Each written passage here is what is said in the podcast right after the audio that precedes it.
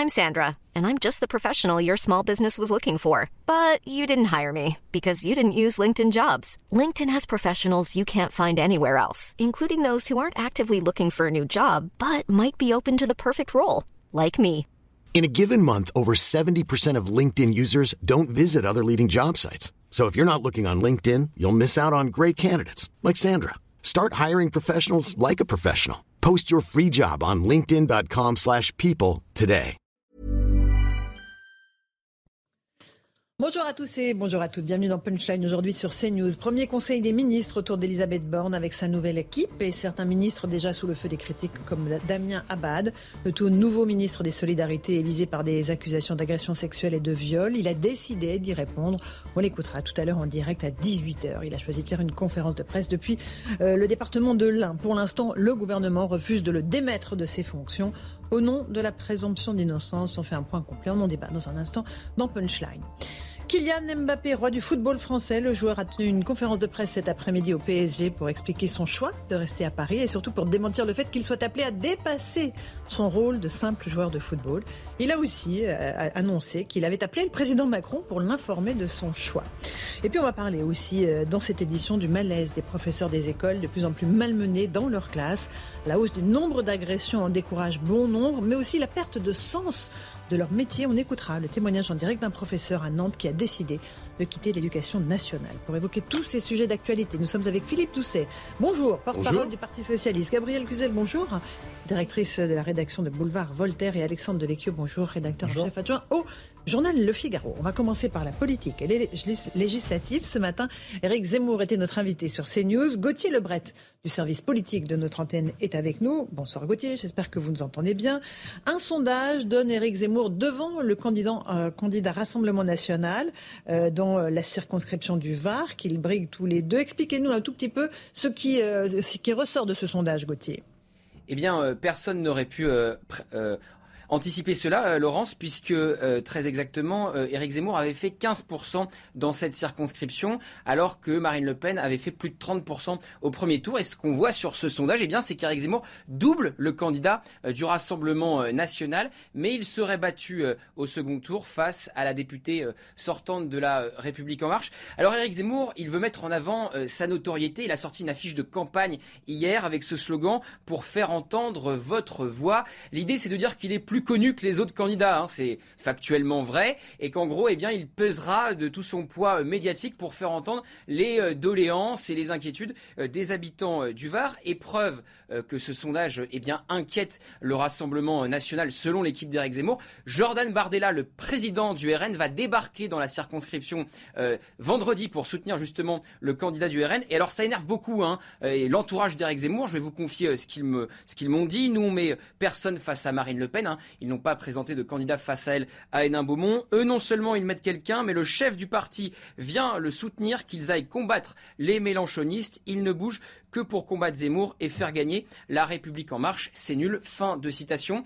Alors, Reconquête peut espérer à peine une poignée euh, eh de députés élus dans le meilleur euh, scénario. Ce que vise en réalité Eric Zemmour, c'est les européennes. C'est dans deux ans. Il devrait normalement eh prendre la tête de liste justement du parti Reconquête pour euh, les européennes. Et c'est donc ce scrutin qu'il vise. Mais deux ans, c'est long, surtout s'il y a un gros échec eh bien, aux législatives. Merci beaucoup pour ces explications, Gauthier Lebret. Alors justement, nous sommes en direct avec le candidat Rassemblement national dans cette circonscription du Var. Philippe Lotio, bonsoir, merci d'être avec nous. Euh, vous êtes avec Thomas Chama sur place à vos côtés.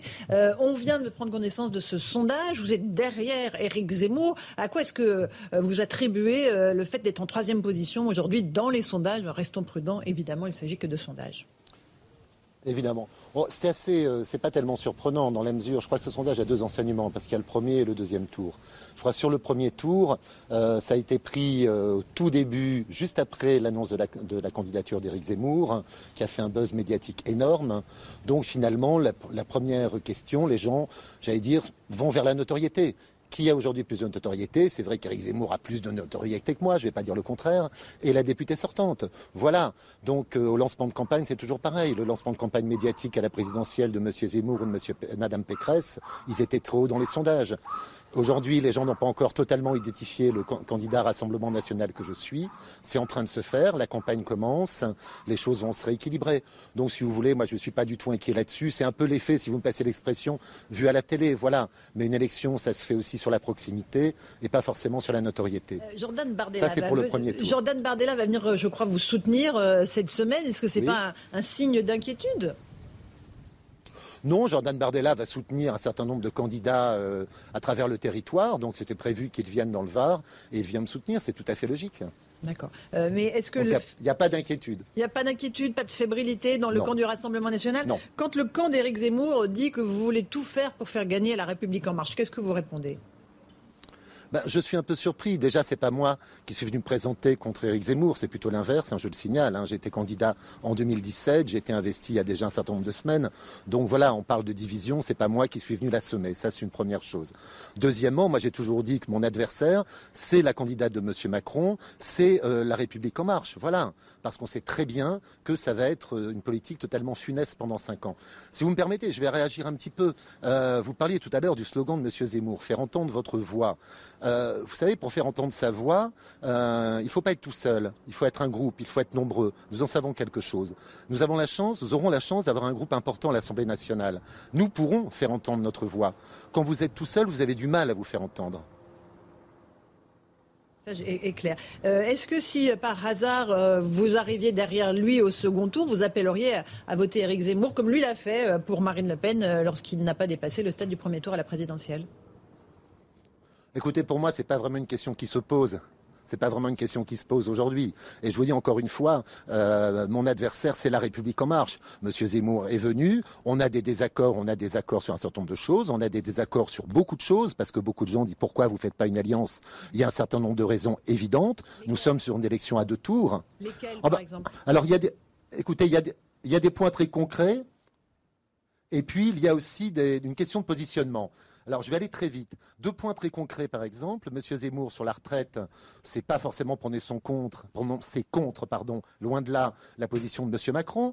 Monsieur Zemmour, au mois de mars, a dit qu'il faut enlever les dotations aux collectivités locales de l'ordre de 15 milliards d'euros, ce qui serait une catastrophe pour toutes les communes, quelle que soit leur tendance politique.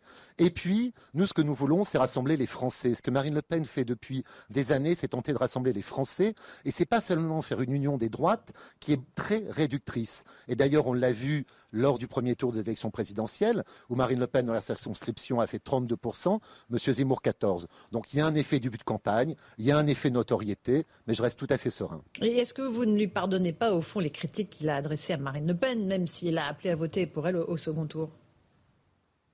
Vous savez, beaucoup de gens nous ont dit, mais encore une fois, justement, je reviens un peu là-dessus, pourquoi pas d'alliance? Bon, déjà, je rappelle que nous sommes sur une élection à deux tours. C'est pas mhm. tout à fait la même chose qu'une élection un tour. Et deuxièmement, ben, pour s'allier avec quelqu'un, il faut avoir un minimum de confiance. Est-ce que vous iriez vous marier avec quelqu'un dont le seul objectif est de vous tuer? Je ne pense pas. Donc ça répond un petit peu aux questions des alliances. Bah, il dit la même chose de, vous. Hein. Il dit que le RN n'a qu'une idée en tête, c'est de tuer euh, Reconquête euh, et son parti. Donc euh, voilà, c'est, on va pas, vous n'allez pas avancer énormément avec tout Seul. Il le fait assez bien tout seul. Nous, nous existons à travers vents et marées depuis des années et des années. Nous progressons à chaque élection. C'est vrai qu'aujourd'hui, on nous dit, ah oui, mais le Rassemblement national a encore perdu. Mais, premièrement, on a fait un score en très nette progression. Et deuxièmement, ben, la politique, c'est une question de temps. Vous savez, je, considère pour ma part que M. Zemmour fait un peu le jeu d'Emmanuel Macron avec cette histoire d'union des droites, puisqu'il se range finalement dans le concept macroniste d'une sorte de grand magma du centre qui va du Parti socialiste, une partie des LR, avec une gauche dure, une droite dure irréconciliable. Ce que veut Marine Le Pen depuis des années, c'est changer de paradigme. Dire d'un côté, il y a les mondialistes, de l'autre côté, il y a ceux qui défendent la France, ceux qui défendent sa souveraineté. Alors c'est sûr que c'est difficile à faire passer comme message dans le temps politique est un temps long. Mais on voit que nous y mm. réussissons petit à petit et nous devons persévérer là-dessus et c'est ce que nous faisons. Un dernier mot, euh, Monsieur Lotios, sur l'électorat, euh, les électeurs de cette circonscription, euh, plutôt aisés, plutôt attirés peut-être par la notoriété d'Éric Zemmour ou est-ce que, encore une fois, il y a des, un certain nombre de, il y a de la variété dans les catégories socioprofessionnelles dans votre circonscription? Vous savez, il y a 28 communes dans la circonscription qui représentent vraiment euh, tout un éventail euh, de typologies, d'activités, etc. Il ne faut pas se cantonner à l'image d'Épinal de Saint-Tropez, euh, où d'ailleurs beaucoup de gens qui travaillent rencontrent aussi un certain nombre de difficultés. moi, vous savez, la plupart des choses dont on parle sur les marchés, quand je vais à la rencontre des gens, c'est la difficulté pour boucler la fin de mois, c'est les prix qui augmentent et les retraites qui ne font plus face, c'est la difficulté de trouver mes médecins, c'est la difficulté de, de, se transporter pour aller à certaines visites médicales, etc. Donc véritablement, les difficultés connues par les Français, également celles de la sécurité qui se pose dans les petits villages, celle de l'abandon de notre ruralité aussi, faite par M. Macron, voilà ce dont on parle essentiellement. Eh bien, merci beaucoup, Philippe Lotieux, d'avoir répondu à nos questions. Vous êtes donc le candidat du Rassemblement national. Pour être complet, on va citer tous les candidats de cette circonscription. Sereine Mauborgne pour Renaissance, vous-même donc pour le Rassemblement national, Éric Zemmour pour Reconquête, Sabine Christophanie Viglione pour NUPES et pour Les Républicains, Marie-Christine Hamel. Merci beaucoup euh, à Thomas Chama qui était à vos côtés. Merci à vous. Euh, il est pratiquement 17h. On est en direct sur CNews. Le rappel des grands titres de l'actualité avec Mathieu Devez.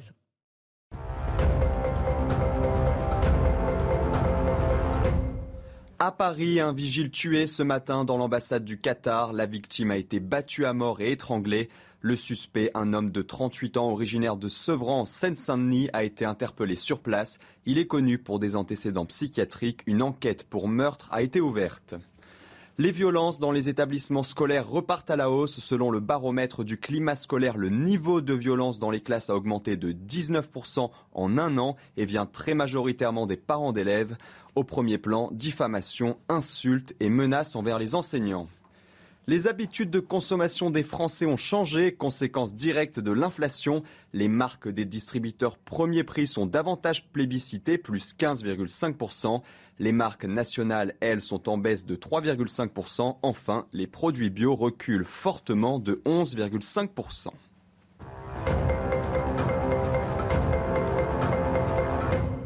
On se retrouve sur le plateau de Punchline avec euh, Philippe Doucet du Parti Socialiste, avec Gabriel Cluzel de Bouvral-Voltaire et Alexandre Devecchio du Figaro. On va peut-être parler de politique, évidemment, mais cette fois du Conseil des ministres, premier Conseil des ministres ce matin euh, pour la nouvelle équipe d'Elisabeth Borne. Samy Sfaxi est avec nous euh, depuis la rédaction de CNews du service politique. Samy, alors, bon, c'était un peu la rentrée des classes pour ce nouveau gouvernement. On, va d'abord parler de, de cette équipe avant de parler des petits couacs. Expliquez-nous, Samy.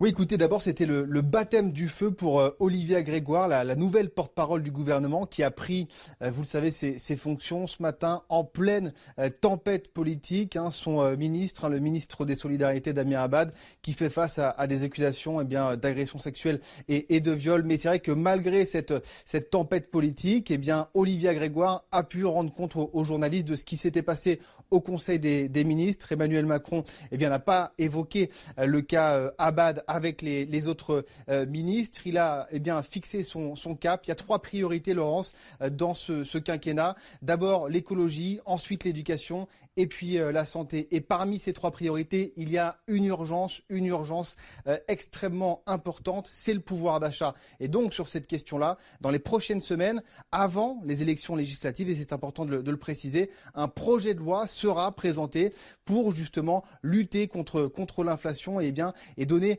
des, réponses euh, aux Français. Et justement sur ces réponses aux Français, Olivier Grégoire l'a dit ce matin, il va y avoir des chèques alimentaires qui vont euh, être distribués aux Français, tout comme vous le savez, cette ristourne de plusieurs dizaines de centimes sur le gazole et sur l'essence. On connaîtra en tout cas les détails et le contour de ce projet de loi dans les prochaines semaines. Euh, merci Samy. Encore un tout petit mot. Elisabeth Borne se déplace beaucoup. Hein. Elle a visiblement décidé d'être très présente sur le terrain. Elle va aller tout à l'heure au Muséum d'histoire naturelle à Paris pour parler transition écologique écologique. Euh, elle veut vraiment donner l'image de cette femme de terrain euh, au plus près de ses concitoyens?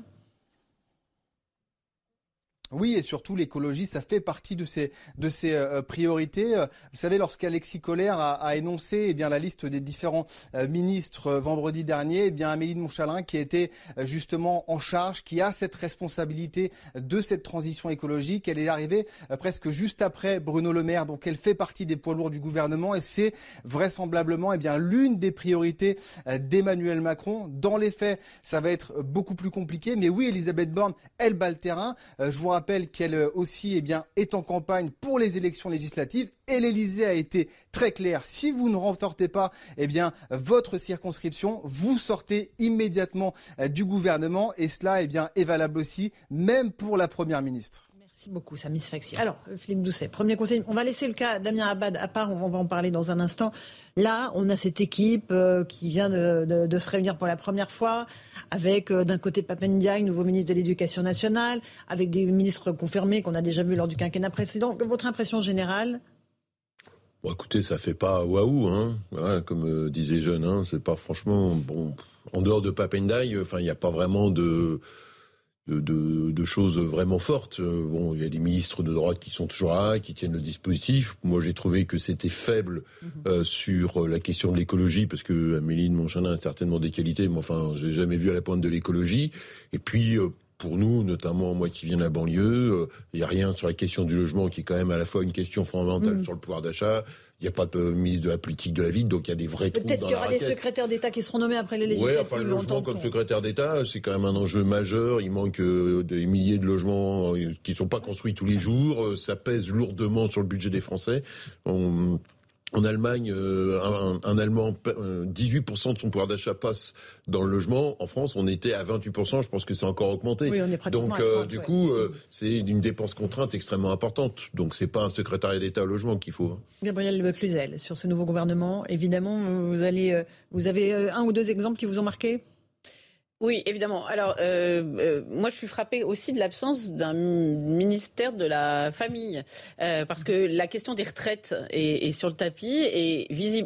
L'angle mort de cette question des retraites, c'est quand même la natalité, la démographie. Or, on sait très bien que le système de, de retraite par répartition, c'est une espèce de pyramide de Ponzi, c'est-à-dire qu'en fait, quand on, quand on, la, ceux qui paieront nos cotisations, ce sont nos enfants. Nous, nous sommes en train de payer les cotisations de nos parents. Donc, c'est curieux que cette cette question-là euh, passe au travers des, euh, des mailles du filet, d'autant plus que la question des retraites va vraiment s'imposer. Je ne sais pas si vous avez vu, il y a des économistes allemands qui commencent à dire qu'il faudrait travailler jusqu'à 70 ans. Donc euh, on n'est pas au bout de nos peines. Et visiblement, ça, c'est, c'est l'angle mort de, de, de, de, ce gouvernement. une fois ça passé, bah, il y a Olivia, Olivia Grégoire, hein, c'est ça, Olivia? Alors on va la voir à l'œuvre. certains commencent à être déjà un petit peu critiques. On se souvient qu'elle a quand même son franc-parler. Je ne sais pas si vous...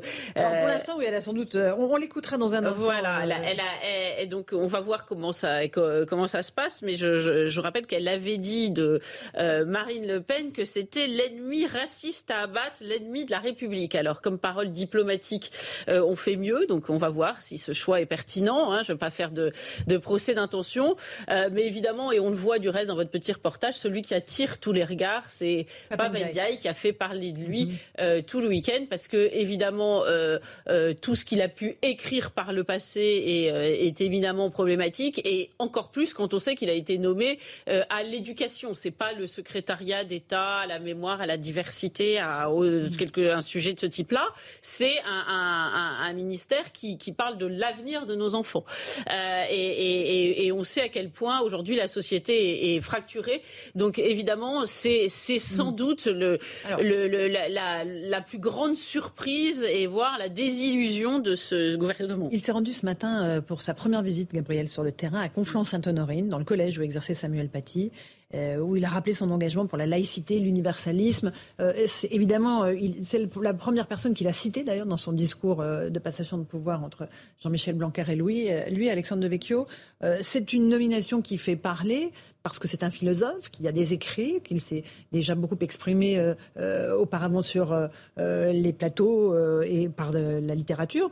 Peut-être faut-il lui laisser le temps un peu de travailler et d'annoncer des mesures. Oui, on, dit toujours ça, mais enfin, on commande toujours par rapport à ce que les gens ont fait dans le passé. Hein. C'est valable pour n'importe quel ministre. Donc, il a une idéologie. Et je pense que Emmanuel Macron, en allant le chercher lui, voulait envoyer des signaux. Donc, on peut pas envoyer des signaux et après dire laissez-le travailler, circuler, il n'y a rien à voir. Alors effectivement, les premières prises de parole de Papendia, ils sont plutôt rassurantes. Il parle d'universalisme, il parle de république, de laïcité, mhm. mais le fait est que ces prises de position, ces textes, c'était pas tout à fait ça. C'est quelqu'un qui parle quand même de racisme systémique, de violence policière, qui compare l'affaire Traoré en France à l'affaire George Floyd aux États-Unis. Enfin, je pourrais égrener une liste, une liste très très longue de, de, de, choses qui le rattachent à une idéologie qui est quand même proche de l'idéologie euh, décoloniale.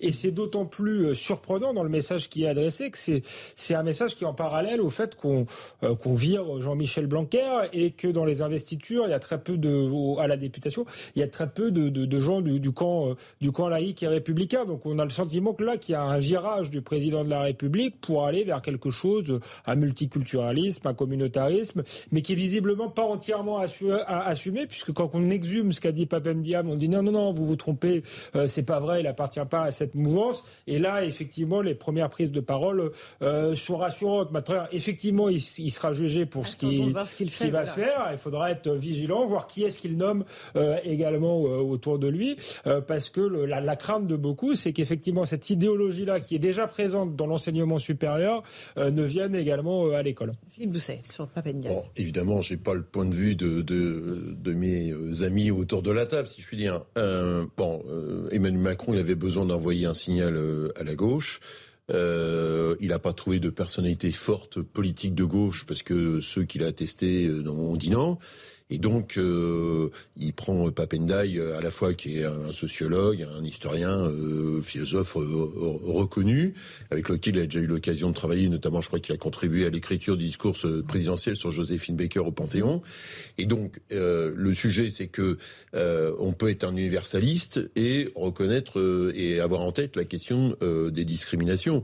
Et par ailleurs, je pense que Emmanuel Macron, qui a une lecture aussi sociologique de la société, est bien attentif que la question de Jean-Michel Blanquer ou des amis euh, euh, de Blanquer au printemps républicain, en fait, ils sont aujourd'hui minoritaires dans la société française, en tout cas à gauche. Et donc, c'est aussi ce signal-là qui veut envoyer, à défaut d'avoir un signal sur les retraites ou d'un mhm. signal sur la politique du pouvoir d'achat, etc. Mhm. Donc, euh, en 2017, tous ces électorats de gauche, là, l'avaient suivi et il les a perdus au cours de son mandat. Et je pense que Papendai est là pour euh, essayer de, de, les récupérer. On n'est pas en désaccord hein, sur l'analyse politique qui est, euh, qui est faite. Simplement, euh, sur le fond, moi, je, je défends aussi euh, des convictions. C'est vrai, vous l'avez dit, finalement, on a l'Emmanuel Macron de droite sur le plan euh, économique, enfin de gestionnaire, européiste, etc. pas très social, qui va faire augmenter encore le, le, le, le départ de l'âge à la retraite et euh, du coup il envoie des signaux euh, sociétaux, mais moi qui me paraissent euh, tout simplement inquiétants. Il a quand même participé, Papendia, on le rappelle, à des camps interdits aux Blancs. C'est quand même, aux États-Unis. aux États-Unis. Aux États-Unis, non, il a fait aussi en France avec des indigénistes, Françoise Vergès, etc. Euh, beaucoup plus, beaucoup plus récemment. on avance après. Oui, mais moi, ça me paraît quand même être un point crucial parce que c'est très emblématique du traitement du deux poids deux mesures dans ce pays. Imaginez un ministre qui arriverait et on dirait, ben, il a participé. C'était une fois, hein, c'était peut-être aux États-Unis, euh, à une réunion où les Noirs étaient interdits, mais tout le monde trouverait ça complètement dingue. C'est, ça ferait euh, évidemment et heureusement un tollé. Et là, euh, euh, bah, c'est écarté du revers de la main. On trouve que finalement c'est presque anecdotique. Moi, je trouve ça quand même tout à fait effrayant. par ailleurs, on dit qu'il y a des ministres de droite et des ministres de gauche, mais moi je remarque que ceux de droite, finalement, ou supposés de droite, on leur confie des sujets qui n'ont rien à voir avec la partie droite, si vous voulez, avec leur pied droit. C'est-à-dire que Bruno Le Maire, il est tout à fait d'accord avec Emmanuel Macron sur toutes les questions de mondialisation, d'Europe. Euh, mais la droite qui est réputée par exemple conservatrice sur, sur d'autres thèmes, eh bien on voit qu'on ne lui confie aucun de ces, ministères de la culture, de l'éducation, de la santé, aucun de ces ministères où finalement il pourrait, on, on, pourrait y donner une imprégnation. De... Enfin, euh, le, le libéralisme économique. Vous avez dû le dire, Michia, comme moi, le libéralisme aujourd'hui, c'est aussi bien Emmanuel Macron, Bruno Le Maire et sans doute aussi le Parti socialiste d'une certaine façon. Hein. Alors Philippe Doucet, un Oui, bah, enfin, je pense pas que le parti, enfin, je pense que sur la question du libéralisme, le Parti socialiste en est revenu, et en tout cas sur la question de bah, la, suppression d'ISF, Bruno Le Maire était tout à fait à sa place. C'était une revendication des Républicains, donc il est dans cette lecture-là. L'ISF, elle a été faite de façon tout à fait mondialiste. Vous vous souvenez ce qui s'est passé? Oui, mais enfin, la suppression de la flat tax. La suppression de la flat tax. On a supprimé l'ISF sur les valeurs mobilières, et, mais on l'a pas supprimé sur le patrimoine. Et ça, c'est vraiment une mesure qui est tout à fait mondialiste, pas du tout enracinée. C'est c'est c'est c'est pas si vous voulez dire que Emmanuel Macron n'est pas sur une logique d'une droite identitaire conservatrice sociologiquement ou sociétalement pour pour reprendre ce que Alexandre de Vecchio évoquait, oui, ça c'est vrai. mais derrière, en tout cas économiquement, si Bruno Le Maire demain il, demain il va au forum de Davos, il va pas dépareiller dans le paysage. Il sera tout à fait confortable, il les connaît tous. Voilà, donc il est dans cet univers-là. Donc Emmanuel Macron, effectivement, continue un choix libéral d'un point de vue économique. Et puis, sociétalement, effectivement, je pense qu'il s'est rendu compte qu'il avait perdu beaucoup en suivant euh, euh, M. Blanquer, que ça l'emmenait nulle part. Et par ailleurs, les résultats en termes d'éducation nationale sont pas euh, probants. On, voit, il y avait encore aujourd'hui un certain nombre de, sur le nombre de gens qui, qui candidatent sur les postes de profs, ah bah, etc. Enfin, il n'y a plus personne qui va candidater. Donc, or, soi-disant que les profs, il y a plus, de, il y a plus de postes que de postes. Et donc, on voit le niveau de déclassement, y compris dans les classements internationaux, les classements PISA, etc. Donc partout le, ça décroche. Le, bilan de, Blanquer euh, n'est pas bon, mais aussi parce que l'institution euh, est coupliée. Haute Grenelle, ils n'étaient pas forcément sur la même ligne que lui, et je suis pas sûr que d'aller plus loin, encore plus loin, dans une vision euh, pédagogiste, dans une vision où il n'y a plus d'autorité à l'école, ça permette de recréer des vocations. Ensuite, il y a quelque chose d'intéressant, vous avez dit tout à l'heure, sur le fait que les idées sociétalement un peu communautaristes, euh, étaient aujourd'hui euh, majoritaires à gauche. J'ose espérer que je pense qu'elles sont pas du tout majoritaires dans le pays. Tous les sondages euh, le montrent. Et j'ose espérer que même à gauche, c'est plus compliqué que ça. Je pense que Jean-Luc Mélenchon a certes fait un score important, mais il y a une partie, effectivement, il a eu le vote des banlieues, mais il a eu aussi un vote social-démocrate qui se sentait identitairement de gauche et qui s'est rallié à lui parce que le Parti socialiste, notamment, était dans, dans, dans, les choux. Il faut bien, il faut bien le dire comme ça. Donc, je pense qu'il y a une gauche plus modérée euh, qui se reconnaît pas nécessairement dans les camps interdits euh, aux blancs. Et, je je suis pas sûr que son calcul électoral soit si efficace que ça sur le plan dans un instant. Il est 17h15, le rappel des titres de l'actualité avec Mathieu Devez.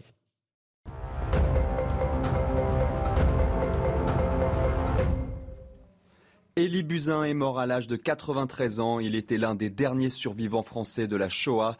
Le médecin était le père de l'ancienne ministre de la Santé Agnès Buzyn. Il avait survécu à l'enfer du camp d'Auschwitz durant la Seconde Guerre mondiale. Le soldat russe jugé pour crime de guerre a été condamné à la prison à vie.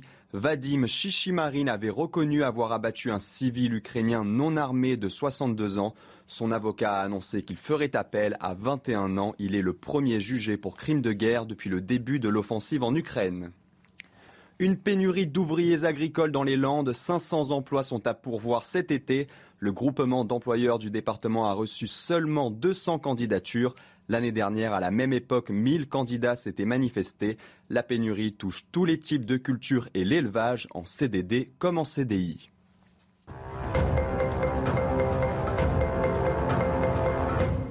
On se retrouve dans Punchline, toujours avec nos débatteurs. Euh, à propos de ce gouvernement, énormément de polémiques, vous le savez, autour de Damien Abad, nommé ministre des Solidarités, de l'Autonomie et des Handicapés. Euh, on lui reproche un certain nombre de choses. En tout cas, deux femmes euh, ont porté des accusations précises contre lui. On va d'abord voir ce qui lui est reproché précisément, et après on verra s'il peut rester ministre. Alors d'abord, ce qu'on lui reproche avec Mario Bazac. Marie.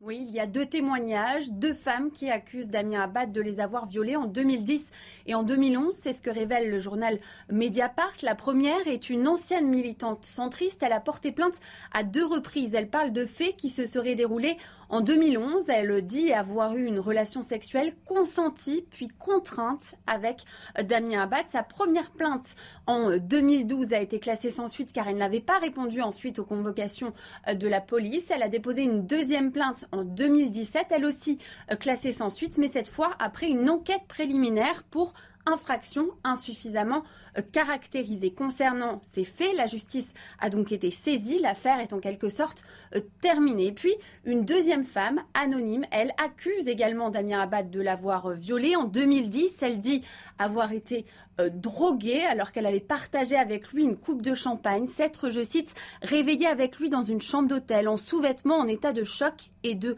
dégoût profond. C'est ce qu'explique le journal Mediapart. Cette femme, elle n'a jamais euh, porté plainte. C'est l'Observatoire des violences sexistes et sexuelles en politique qui a fait un signalement au parquet de Paris le 20 mai euh, dernier pour des faits donc présumés de viol. Ce mail, il est en cours d'analyse, c'est ce qu'explique le parquet de Paris. Mais ce qui peut être compliqué dans cette affaire, euh, c'est que cette femme, elle a gardé pour l'instant l'anonymat et c'est que le parquet de Paris n'est pas saisi par une plainte, mais par un simple euh, signalement. Pour l'instant, donc, il n'y a pas vraiment d'affaire judiciaire. De son côté, Damien Abad, il conteste ces accusations avec, je cite, la plus grande force.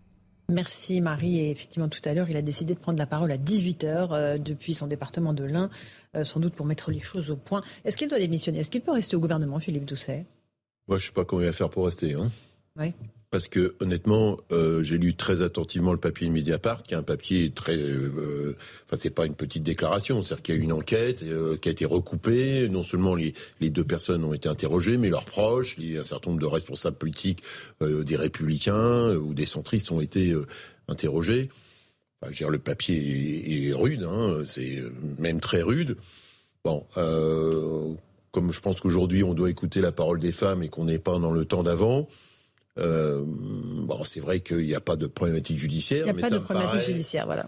Franchement, enfin, je veux dire, c'est pas, ça me vous, paraît vous très pensez que compliqué. politiquement, c'est pas tenable pour lui? Ah, je vois pas, je vois pas. Dans ce qui est aujourd'hui l'action politique, euh, où, euh, euh, je sais pas comment il peut travailler. Je dirais, chaque journaliste, à chaque fois qu'il va faire un déplacement, une intervention, il aura, parce que là, on est sur un feuilleton. Là, il va y avoir, euh, Oui, oui. il va y avoir les plaintes. euh, Les, la femme anonyme bah, va finir par porter plainte, à peu près sûr à un moment donné, parce qu'elle va être sollicitée, euh, et puis peut-être elle-même va avoir envie de le faire. euh, La parole va se libérer.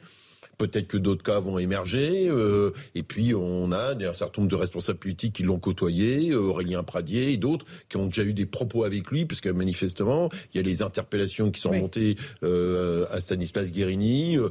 Enfin, je vois pas comment, derrière, vous êtes ministre, vous devez euh, tous les jours faire tourner une machine gouvernementale, un ministère très lourd en plus. Je vois pas franchement comment il fait. Pas hein. tenable pour vous Pour vous, Alexandre Devecchio, tenable? Euh, Gérald Darmanin a tenu avec peut-être un dossier qui était euh, plus plus plus conséquent. Il n'y avait pas eu euh, viol euh, ni rien, mais il y avait eu euh, voilà euh, ça, ça pouvait euh, prêter. euh, Enfin, il y avait un Ah, dossier C'était qui une plainte pour, paraissait plus c'était une lourd plainte pour viol, devant. Alexandre. Comment C'était une Moi, plainte je pour pense que le dossier de Darmanin est plus léger, justement, si je puis dire. Si Bon, on peut employer ces mots-là dans ce type de vocabulaire. euh, Peut-être faire une c'est pas la compétition, voilà. mais en tout cas, en tout cas, Darmanin a, a pu euh, a, a pu rester. Moi, c'est une question de principe. C'est comme euh, j'ai Taha Bouaf, pour qui je j'ai aucune euh, sympathie. J'ai toujours dit que le problème c'était son idéologie et que ça me paraissait bizarre euh, de le, virer sans toute forme de, procès. Là, pour le coup, de ce que j'entends, euh, on a une affaire qui est classée sans suite. Donc, si elle est classée sans suite, elle est classée sans suite, basta. Et un témoignage anonyme recueilli par Mediapart. Je trouve que c'est pas c'est pas suffisant. Alors peut-être qu'il n'aurait pas fallu le, nommer ministre parce qu'il y avait des soupçons et qu'effectivement ça crée une situation ingérable. Mais si on cède maintenant, voilà, on cède sur tous les principes. Ça veut dire qu'on pourra quasiment plus nommer d'homme ministre si, si ça continue parce que si tout témoignage anonyme d'une femme euh, euh, vaut preuve, euh, ça devient compliqué. Donc je trouve que ça nous entraîne euh, dans une société, moi, que, dans laquelle j'aimerais pas vivre. Une société de la dénonciation, du lynchage médiatique et une justice, c'est fait pour quelque Avec chose. la présomption d'innocence bafouée, selon vous. Gabriel Cluzel? Euh, oui, c'est une affaire qui est dérangeante. Euh, alors c'est vrai que quand on lit les messages qu'a envoyé ce monsieur, de toute évidence, il était très lourdingue. Mais est-ce que très lourdingue, ça, c'est, punissable par la loi et est-ce que ça empêche d'être ministre? Déjà, c'est, un sujet. Par ailleurs, euh, est-ce que la justice doit être rendue par voie médiatique? Est-ce qu'il faut transporter le palais de justice dans les locaux de Mediapart? Parce que finalement, ça tourne un peu à ça. Donc c'est, c'est, ça, ça pose un, un réel problème. Puis ça peut ouvrir un précédent. C'est-à-dire que euh, à chaque fois qu'un ministre plaira pas, on peut imaginer que euh, y aura un battage médiatique et qu'on cédera à ce battage médiatique. Moi, l'affaire Tahabouaf, vous avez raison, ça peut être comparable. Et non à la fois. Ce qui était assez choquant, c'est qu'un certain nombre de féministes, déclarés féministes, disaient oui, on a préféré euh, laisser ça, euh, garder ça en interne. C'était euh, l'hypocrisie, oui, ça, cette hypocrisie était, était éminemment choquante. Mais vous avez raison sur un point, c'est que ces accusations sont peut-être vraies, mais les femmes ne sont pas des esprits innocents. C'est même, c'est presque du sexisme. toute la littérature française montre qu'il y a des femmes machiavéliques, il y a des femmes capables de, de, de, stratégie. Enfin, nous ne sommes pas des enfants. Donc euh, on ne peut pas faire foi sans enquête, sans, sans, sans, sans euh, action de la justice, ce qui ne veut pas dire qu'il est innocent. Moi, j'en sais rien du tout. Hein, c'est pas ce que je veux dire. Simplement, euh, la, la, la, la, parole de la femme ne peut pas devenir sacrée au-dessus de tout. Voilà. Toujours dire que ce sont des menteuses aussi, Gabriel. Non, bien sûr. Mais l'inverse non plus. Voilà, c'est ça. C'est ça en fait le sujet. Il y a un moment, il faut que la justice passe et qu'il y ait des enquêtes menées. Il faut que la justice passe, c'est le mot. Voilà. La, difficulté qu'on a, parce que moi, je suis effectivement un ardent partisan et du, du temps de la justice de la présomption d'innocence et, le fait qu'on ne soit pas dans le lynchage euh, par rapport à ça, ça c'est vrai. Mais de l'autre côté, comme pendant des années, des années, tout mieux confondu, euh, les agressions sur les femmes euh, ont été tolérées ou dissimulées ou mises sous le boisseau, ou etc. À un moment donné, quand la parole des femmes se libère, et ça se libère dans tous les milieux, on le voit à la télé, dans le milieu du sport, dans le milieu politique, euh, dans le milieu du cinéma. Enfin, et puis je pense que c'est pas fini.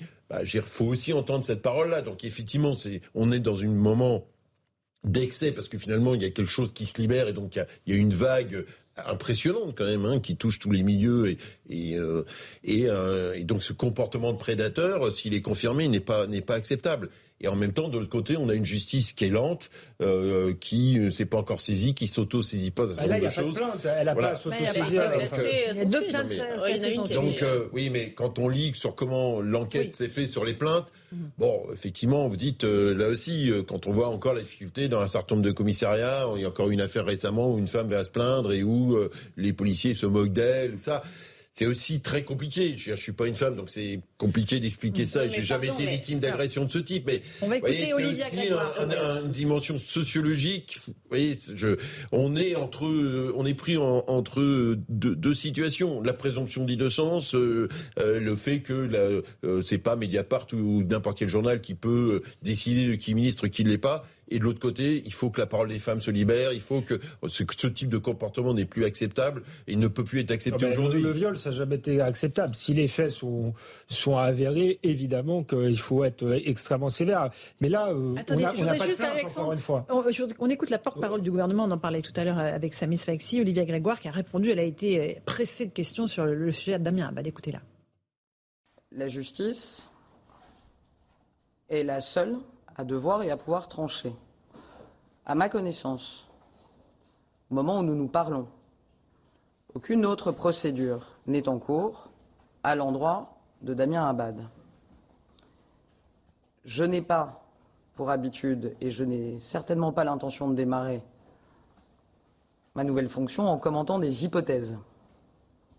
Au moment où je vous parle, il n'y a pas d'autre procédure. Donc je ne commenterai pas le et si il devait, j'aurais tout loisir, si, de venir en reparler devant vous. Au moment où je vous parle, je ne suis pas là pour commenter des hypothèses. À ma connaissance, la justice n'a été saisie d'aucune autre procédure. et d'autres femmes, comme euh, Sandrine Rousseau, disent qu'il doit être démis de ses fonctions parce qu'il faut envoyer un, message aux femmes qui euh, veulent que leur parole compte.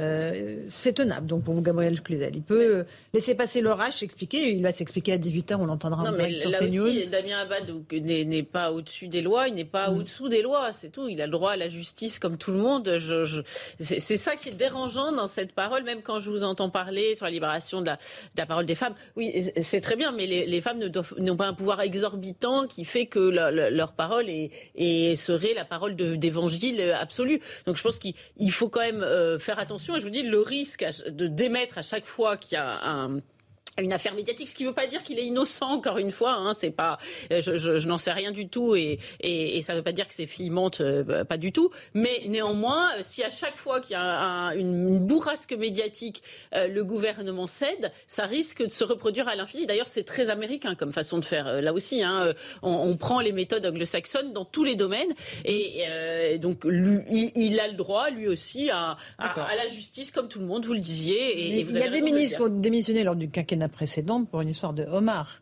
Exactement. Il ne me semble pas qu'il y en ait qui aient démissionné pour des histoires d'agression sexuelle. Non, mais la, la, gravité des faits, le, le, le, homard de part, c'était avéré. Si, Alors, je sais François si... Rugy, évidemment. Oui, euh, il y avait des photos. Qui a été euh, sacrifié sur l'autel. Ensuite, ensuite non, si, si cette affaire est fou et qu'il n'a violé personne, il démissionne. Ça veut dire qu'il doit reconnaître un viol qu'il n'a pas commis.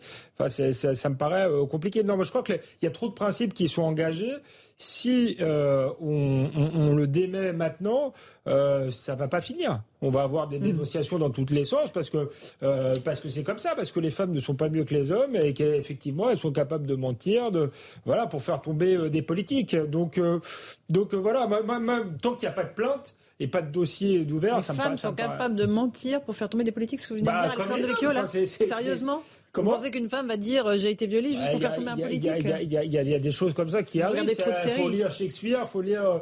faut tout lire et, et oui, ça, ça, c'est une hypothèse qui est quand même euh, possible. Enfin, Bah, vous connaissez pas il y a, le il y a des euh, affabulatrices comme il y a des affabulateurs, j'en sais rien. C'est pour Deux ça a- femmes qui ne se connaissent pas dans a deux endroits différents. C'est pour ça, c'est pour ça, si vous Allez, le voulez, j'entends ça, mais franchement, enfin, le, le, le- le papier de Mediapart qui est quand même une nouvelle fois assez, euh, assez fouillé. Ah, J'ai pas d'action on va chez Mediapart. les, les Non, mais de Mediapart Mediapart. n'est pas juge et. Mais c'est pas voilà. ce que je dis. Je sais pas. Je, je suis Peut-être absolument que c'est le seul qui l'a lu sur le Mais, plateau. euh, Si, moi, je comment dire, je trouve ça. Euh, Enfin, franchement, je- Dernier mot, Philippe oui, enfin, ce que j'avais trouvé, alors c'est compliqué, euh, sur une, une chaîne d'infos euh, concurrente, il y a eu après un journaliste qui a été mis en cause, euh, je crois, par un journal suisse.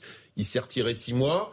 Euh, L'enquête, euh, la clarté a été faite. Ça lui permet de revenir euh, d'une certaine façon plus fort qu'avant. Vous savez très bien Euh, qu'il ne reviendra pas. Si, Mais si, donc, euh, dans Mais cette si, il est revenu, il est à l'antenne. Non, le journalisme n'est pas. je- Au-delà au- du fond, même de ce qu'on peut en penser en termes de principe, je vois même pas comment, en termes de gouvernement, il peut faire. Vous voyez, euh, Madame Grégoire, elle a déjà commencé à être sous le feu des questions. La semaine prochaine, elle sera sous le feu des questions. La semaine d'après, ça va pas arrêter. on fait une petite pause. On se retrouve. On continue ce débat dans un instant dans Punchline et euh, on évoquera aussi le malaise des enseignants et Kylian Mbappé, le nouveau roi du foot français. À tout de suite. 17h30, passé de quelques minutes sur CNews. Tout de suite, le rappel des titres de l'actualité. Mathieu Devez.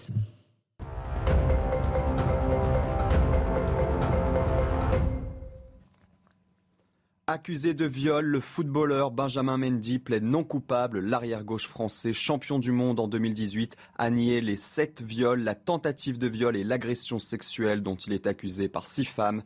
Le joueur de Manchester City a été libéré sous contrôle judiciaire en janvier après avoir passé quatre mois et demi en détention. En Ukraine, opération déminage à Azovstal pour les soldats russes. L'usine, dernier bastion de résistance des forces ukrainiennes à Mariupol, est passée sous contrôle de l'armée russe il y a trois jours. Elle doit désormais nettoyer la zone entièrement minée par les Ukrainiens. Visage couvert pour les présentatrices des principales chaînes de télévision afghanes. Après avoir dans un premier temps tenté de se soustraire aux ordres des talibans, elles ont dû s'y plier sous peine de se faire suspendre ou muter à un autre poste. Depuis leur retour au pouvoir l'année dernière, les talibans ont imposé une série de restrictions à la société civile, dont une grande partie vise à limiter les droits des femmes.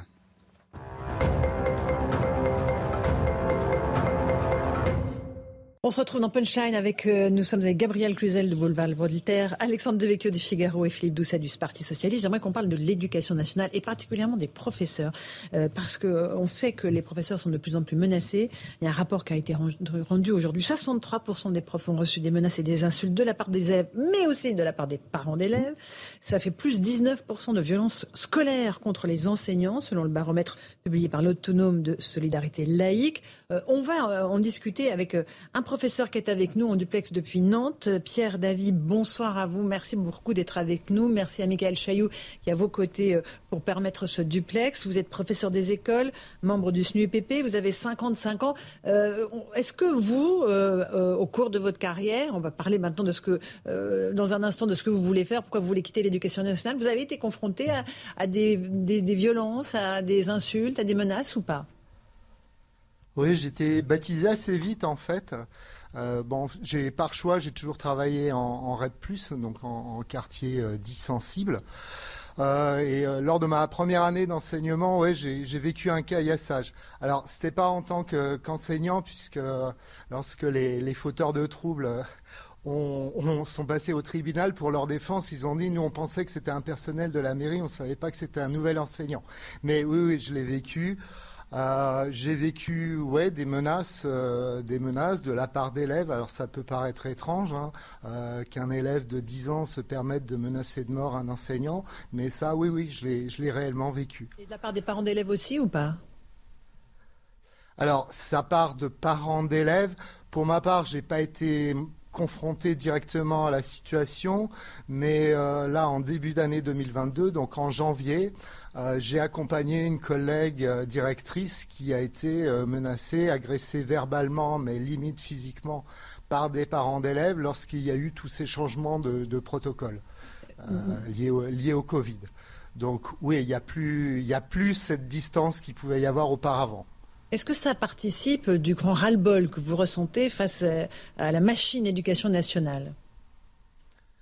Bah, très clairement, ça, fait partie du, package, c'est-à-dire que notre métier n'est absolument plus reconnu euh, par, le, grand public. Euh, il n'y a plus le respect euh, du professeur, de l'enseignant comme il pouvait y avoir avant. Au-delà de ça, je pense que si vous voulez parler du manque de candidats au concours, il y a quand même un énorme point noir, c'est la rémunération. Pour ma part, ça fait 18 ans que je suis enseignant, euh, j'ai 55 ans et je touche à un petit peu plus de 2000 euros par mois. Voilà, donc je fais partie des 70% d'enseignants qui n'ont pas été augmentés par notre ancien ministre de l'Éducation nationale. C'est-à-dire qu'il y a à la fois le problème de la rémunération euh, qui euh, implique donc qu'il y ait très peu de candidats. Euh, là, je parlais du CAPES de mathématiques, 1000 postes ouverts, 800 candidats. Donc on, voit très bien qu'on n'a pas le choix, hein, qu'on prend ceux qui veulent bien se présenter. Il y a les violences dont vous venez de nous parler. Et puis il y a aussi quand même une perte de sens. Vous avez le sentiment que réforme après réforme et ministre après ministre, eh bien en fait il y a une confusion dans ce qu'on vous demande de faire, vous les professeurs? Bah, très clairement, puisqu'on s'aperçoit qu'il n'y a plus de continuité, dès qu'il y a un changement politique, on assiste à un changement des programmes. Euh, ce que moi j'ai souvent refusé de faire en disant mais les programmes de 2002 me conviennent parfaitement. Et effectivement en 2008 on a eu un changement de programme scolaire. J'ai dit non non moi je bouge pas. Les, précédents me conviennent très bien. Et en fait en 2015 deux nouveaux programmes qui qui finalement ressemblaient peu ou prou à ceux de 2002. Donc vous voyez, je n'ai pas changé toute ma façon de faire. Et finalement, j'avais raison. Je me suis épargné des heures de travail. Euh, donc ouais, on assiste à ça, à une caporalisation, c'est-à-dire que bah, maintenant, si on n'est pas dans les clous, euh, la répression euh, de l'administration peut être assez sévère. Hein. On a des exemples très récents avec des collègues déplacés d'office. Là encore, vendredi, un collègue qui enseignait depuis, depuis je crois, 16 ans en grande section, à qui on a dit au bout d'un quart d'heure d'entretien, monsieur, vous n'êtes pas apte à enseigner dans une grande section dédoublée. Enfin, on, assiste aussi à des aberrations. Effectivement, ça, ça pousse les gens dehors.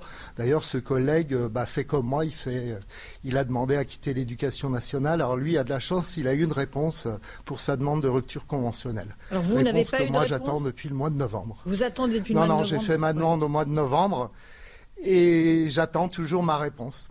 D'accord. Vous ne voulez plus enseigner en fait Ou est-ce que vous voulez enseigner différemment Ah non, il est hors de question. Il est hors de question qu'en septembre je sois en classe. Donc là, j'assume, c'est ce que j'ai dit lors de mon entretien avec la DRH. Euh, je vais assumer ma mission parce que j'y suis attaché, parce que j'ai toujours plaisir à être en classe devant des élèves. Donc j'assurerai ma mission euh, correctement et parfois même euh, plus qu'il n'en faut jusqu'au 8 juillet. Mais après, il est hors de question. Je pars voguer sur d'autres flots. On est avec Philippe Doucet du Parti Socialiste. Est-ce que vous permettez qu'il vous pose une question? Parce qu'évidemment, c'est absolument frappant ce que nous dit ce professeur des écoles. Oui, mais enfin, je sais pas, c'est une question, c'est une réflexion, un partage. C'est vrai que ce qui me frappe dans ce que vous évoquez, euh, bon, l'histoire des salaires, on le sait, euh, l'histoire de la perte d'autorité symbolique du professeur, je l'entends aussi euh, très régulièrement, et ce que le mot caporalisation aussi que vous avez évoqué, parce que je trouve aussi que dans l'institution d'éducation nationale, il y a un manque de confiance par rapport aux, professeurs, et c'est vrai que ces changements continuent. moi, je pense qu'aujourd'hui, il y a une demande d'autonomie partout dans la société, et que dans l'éducation nationale, il faut aussi faire confiance euh, aux profs pour qu'ils gèrent, euh, ils gèrent, euh, ils gèrent leur classe. Et je pense aussi qu'ils ont besoin d'être soutenus par leur hiérarchie, parce que ça m'avait frappé dans le cas de Samuel Paty, mais j'ai déjà vu, y compris quand j'étais maire d'Argenteuil, en discutant avec des profs, que très souvent ils sont lâchés l'institution. C'est-à-dire que l'institution ne veut pas assumer, c'est-à-dire que, y compris quand il y a des désaccords avec les parents d'élèves. Et donc aujourd'hui, euh, eh bien, les parents d'élèves peuvent contester ce qu'un prof dit et, le prof, bah, quand il se retourne, il n'est pas obligatoirement appuyé par son inspecteur d'académie. Et c'est des situations où je les ai vues. Je me dis, mais si moi je fais ça euh, dans une entreprise, dans une association, dans un parti politique ou dans une mairie, mais le prof, il est lâché, quoi. Et donc à un moment donné, bah, tout le monde se, se, met dans sa tranchée et plus personne ne bouge. Et c'est extrêmement décourageant euh, par rapport à ça. Donc euh, le constat que, que Monsieur évoque, je l'ai malheureusement entendu plein de fois et effectivement. J'ai rien ajouté de plus. Oui. Le lâchage, vous l'avez déjà vécu. vous avez ce sentiment-là. Aujourd'hui, aujourd'hui, les, les pas. Pardon. Non, allez-y, continuez. Aujourd'hui, les, parents, quand il y a un conflit entre un enseignant et, des parents, euh, la hiérarchie a malheureusement, la plupart du temps, tendance à donner raison aux parents sans parfois même écouter les, collègues. Qui est très... Alexandre Devecchio, euh, euh, que des vocations comme ça, que des professeurs engagés auprès de leurs élèves, qui prennent ça comme une mission, hein. c'est beaucoup plus qu'un métier, c'est une passion, le métier mmh. d'enseignant nous disons je, je veux plus, je ne veux plus enseigner. C'est absolument terrible. C'est extrêmement triste, c'est absolument terrible. On voit aussi qu'au CAPES, euh, euh, le niveau est très bas, mais parce qu'il y a de moins en moins de, concurrents. Donc ça, ça, pose vraiment euh, la question aussi de l'avenir de ce pays, puisque l'école, c'est euh, c'est l'avenir de ce pays. Et effectivement, ça a été dit, il y a eu le phénomène pas de vague. C'était déjà le, le, le, même problème, des profs pas soutenus par leur hiérarchie, parce qu'il ne faut pas montrer finalement que l'institution est très malade. Or, elle l'est. Il faut faire le, bon diagnostic et essayer de, trouver des solutions. Mais là, on est encore, euh, je crois, dans la phase du déni. Et même dans l'affaire Samuel Paty, souvenez-vous, il y avait un livre euh, qui faisait état des rapports qui avaient été faits. en fait, il n'a pas été totalement soutenu par sa hiérarchie, puisqu'on a expliqué, on lui a expliqué par, les références, voilà, les références laïcité, expliqué que non, la laïcité, c'était pas ça, et qu'il fallait pas choquer, etc. Donc là, il y a quelque chose qui va pas. Et on a un nouveau ministre de l'Éducation nationale. Euh, tout ce qu'il a écrit, malheureusement, va pas forcément, euh, je trouve, dans le bon sens, parce que je trouve qu'il faut restaurer euh, l'excellence, l'exigence pour tous et une certaine forme d'autorité de l'école. Et on l'a jamais entendu réclamer ça. Il a réclamé plus de diversité, mais, mais pas tout cela. Mais si il pouvait être à la hauteur sur ces questions-là, ce serait très bien. Je note aussi que c'est des questions, on n'en a pas entendu parler du tout pendant la campagne. Et c'est bien dommage. Une dernière question à Pierre Davy, qui est avec nous depuis Nantes. Quelle est la solution pour vous Si je sais que vous voulez quitter l'éducation nationale, on l'a compris, mais qu'est-ce qu'il faudrait faire pour redonner du sens à ce métier Voilà. Si vous étiez ministre, qu'est-ce, qu'est-ce que vous changeriez tout de suite? Si j'étais ministre, euh, pour pas pour pas faire trop long, ah ben déjà refaire confiance aux enseignants, aussi bien du côté des parents que du côté de la hiérarchie. Euh, les enseignants sont quand même ceux qui sont sur le terrain. Euh, qu'on leur fasse confiance. Enfin, c'est ce que je vois, ce qui se passe là à Alès, où, le collègue se retrouve à partir avec une DAZEN, donc une directrice des services académiques de son département, qui a porté plainte contre lui pour harcèlement, alors que lui ne voulait que avoir le justificatif euh, du pourquoi du déplacement. Euh, plainte d'ailleurs très vite classée sans suite. Mais la police est venue dans sa classe lui remettre sa convocation. Mais là, on marche sur la tête, quoi. Quand on dit on n'est pas soutenu par la hiérarchie. Là, on a un exemple, mais plus que flagrant.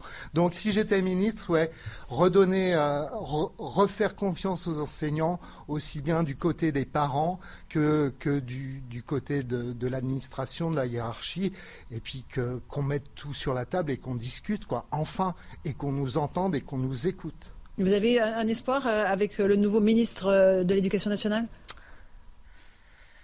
J'ai un espoir malheureusement très très très modéré, même si l'homme euh, en lui-même, plutôt j'apprécie ses travaux.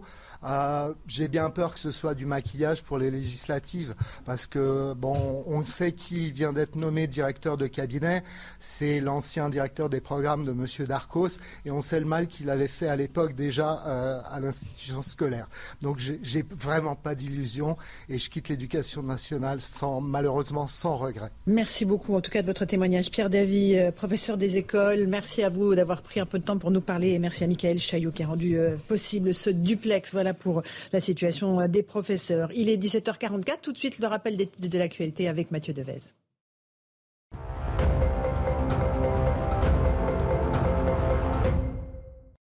À Paris, le trafic des bus et des trams fortement perturbé. Trois journées de grève pour dénoncer l'ouverture à la concurrence sont prévues jusqu'à mercredi à l'appel de l'ensemble des syndicats de la RATP. Le trafic des métros ou des RER, lui, n'est pas perturbé. Risque très faible d'une vaste contagion de la variole du singe selon une agence européenne. Le risque de contagion est très faible dans la population en général, mais élevé chez les personnes ayant plusieurs partenaires sexuels. C'est ce qu'estime l'agence de l'Union européenne chargée des maladies. La variole du singe se traduit d'abord par une forte fièvre et évolue rapidement en éruption cutanée avec la formation de croûtes, notamment sur le visage. Huit morts au Canada après de violents orages, des vents soufflant à plus de 140 km heure ont balayé samedi les provinces de l'Ontario et du Québec. Hier, 300 000 foyers étaient toujours privés d'électricité.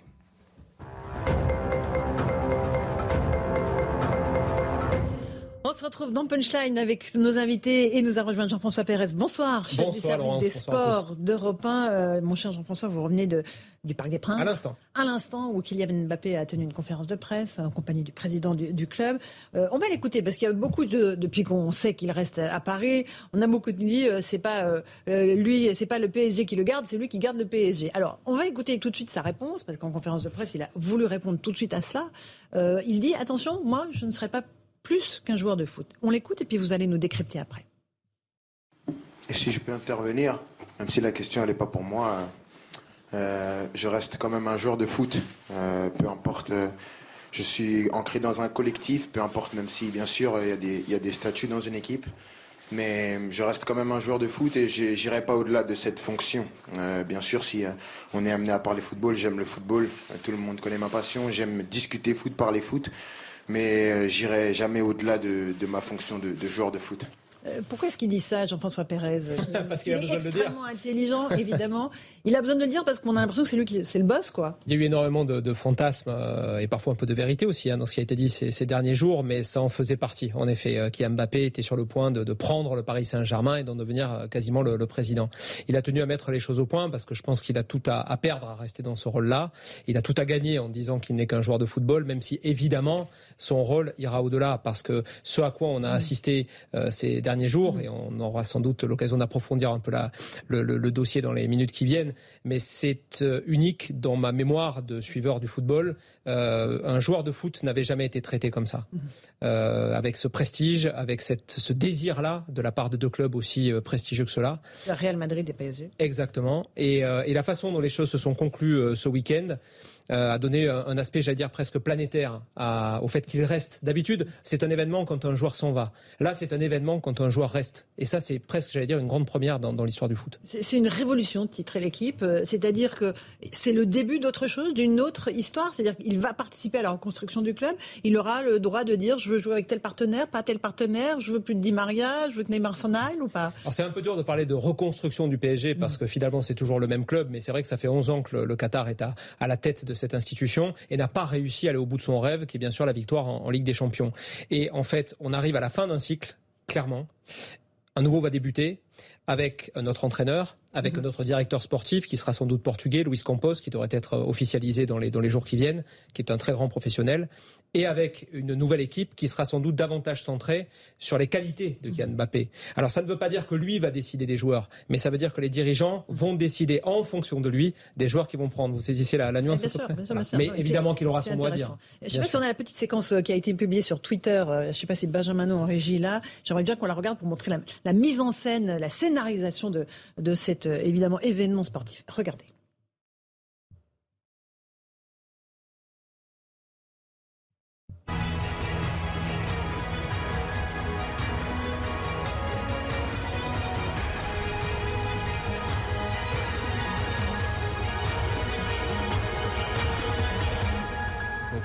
Ici. Ici, c'est Paris.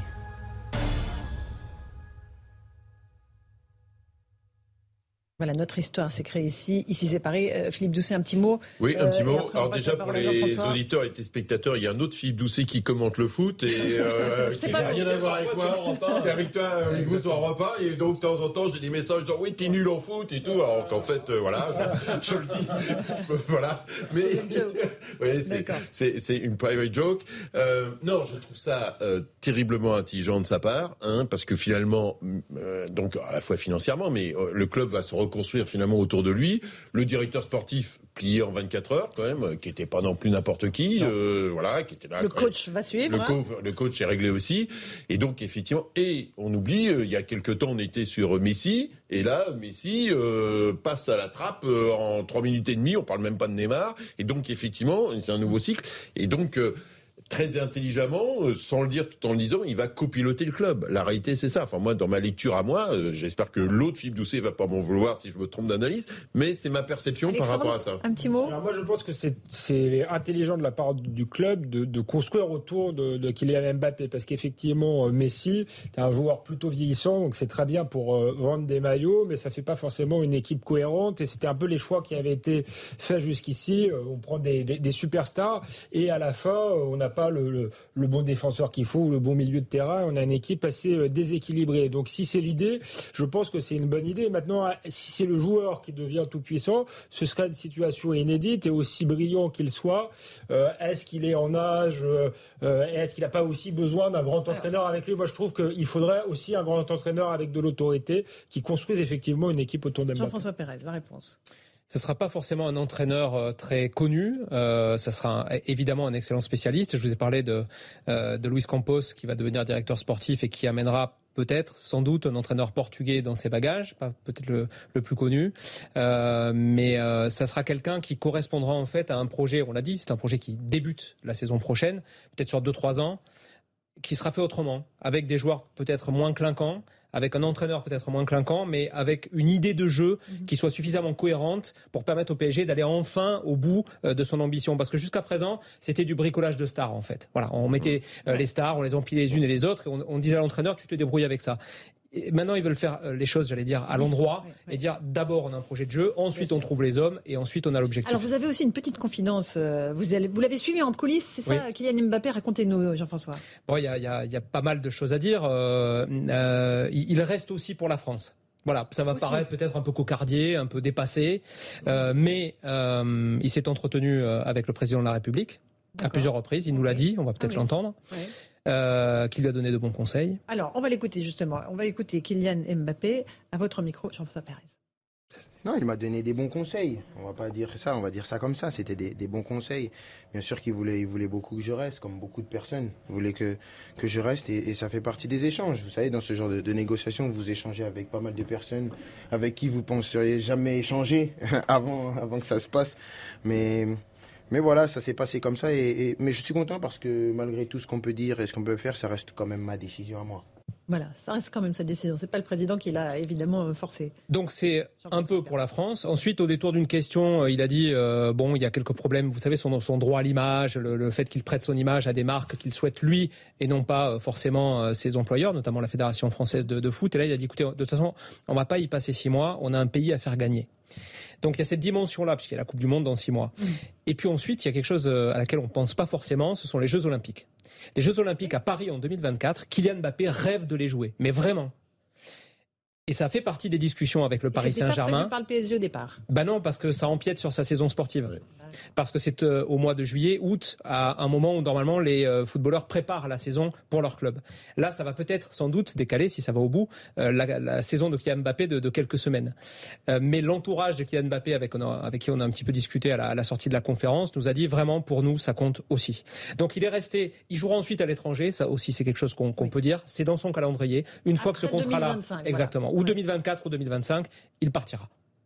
Voilà, si tout euh, se déroule selon le plan établi. Mais il pourra faire les Jeux Olympiques. Mais Ça, ça lui il tient absolument à faire les Jeux Olympiques à Paris en 2024. Et moi, je pense que raison, d'être plutôt que d'être finalement un peu noyé au Real Madrid, là finalement ça se fait autour de lui. Donc il a aussi intérêt parce que le Real Madrid c'est quand même une équipe très structurée où il aurait été un parmi d'autres. Tandis que là, il est euh, primus. Écrasé par une histoire. Voilà, écrasé par une histoire. Tandis que là, il est primus inter pares, c'est une chose.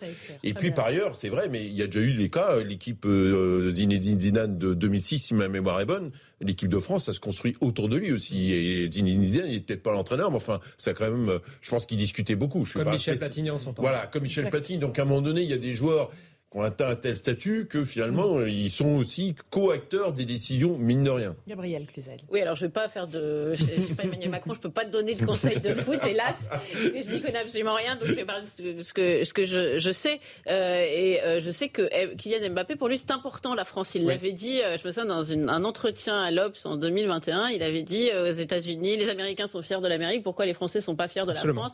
La France m'a tout donné, je, et je, je, lui dois tout. Et je trouve que c'est intéressant euh, après la, polémique qui a émaillé l'arrivée du, ministre euh, de l'Éducation, d'entendre cela, parce que pour le coup, euh, c'est un vrai modèle. Mais simplement pour un tout petit peu émettre un bémol, vous dites c'est la France. Enfin, c'est quand même le Qatar. Hein, on va être très, très, c'est très bien. Ça fait, ça fait, plaisir aux Français, mais enfin derrière, il y a quand même des enjeux qui, qui Juste deux choses là-dessus. J'entends cet argument, mais c'est un, une bonne nouvelle euh, cet après-midi pour, euh, pour tout le foot français. Euh, je m'explique. Kylian Mbappé va rester au Paris Saint-Germain. Le Paris Saint-Germain, jusqu'à preuve du contraire, joue avant tout le championnat de France de, football. Ça valorise le championnat de France. Vous savez que le foot français a énormément pâti de la crise du, du Covid et plus de spectateurs. Les droits télé euh, ont été euh, bafoués. Euh, le football français a besoin d'argent, a besoin d'exposition. Et vous pouvez d'autant mieux vendre le foot français pour les diffuseurs et notamment à l'international, puisqu'un contrat va être bientôt renégocié. Kylian Mbappé dedans. Bien sûr, évidemment, ça change tout, Laurence. Ça change tout. Euh, le point d'attraction ne partira pas en Espagne. Il reste là. Lionel Messi va rester aussi. Neymar, j'en suis pas sûr. D'accord peut prendre sa retraite, le joueur le plus cher Il y a encore la Coupe du Monde dans six mois, mais ça va être une vraie réflexion de la part euh, du joueur et du club de savoir s'il garde ces trois têtes d'affiche-là. Là, pour Kylian Mbappé, samedi, c'est direction euh, Clairefontaine, c'est ça, pour euh, commencer la préparation? Oui, il y a encore quatre matchs à jouer avec l'équipe de France mhm. jusqu'à mi-juin, et ensuite vacances. Et la famille, tout à l'heure, nous confiait qu'il en a bien besoin, ils en ont bien besoin, parce que les discussions ont été longues et fastidieuses.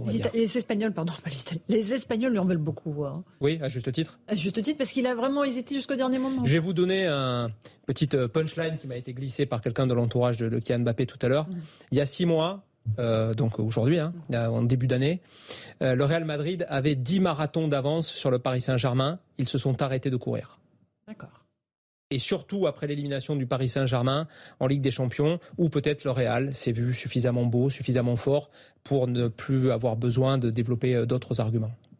Voilà, voyez l'histoire? Ça va vite en football, comme on dit. Et ce qui est paradoxal, c'est que peut-être que ce match et le fait que le Real a sans doute euh, est en finale de la Ligue des Champions euh, a été un argument. On aurait pu penser que Kylian Mbappé voulait y aller, mais sans doute il s'est dit je vais arriver effectivement ce que disait euh, Philippe dans une équipe très forte. Et moi j'ai envie de, marquer l'histoire qu'on ait besoin de moi. Et finalement c'est une équipe où on n'a pas besoin de moi, alors qu'au PSG j'aurais plus d'influence. Et, en plus il y a le parcours de Zinad, c'est qu'il peut se dire aussi, même si un jour il part à l'étranger je reviendrai euh, comme peut-être. il partira. Il a euh, déjà dit qu'il reviendra. Mais comme euh, organisateur, comme responsable sportif du PSG. Il peut y avoir aussi un après carrière sportive. Une grande maturité quand même dans la décision prise aujourd'hui. Je pense qu'il n'a pas de limite ce garçon. Je veux dire par là qu'une fois qu'il aura arrêté le football, il peut parfaitement devenir un personnage politique majeur de ce pays politique. Oui. Très bien. Bah, écoutez, on prend rendez-vous, Jean-François Perez. Merci beaucoup d'être venu nous voir dans Punchline. Merci à vous. Dans un instant, on se retrouve sur Europe 1 et sur CNews.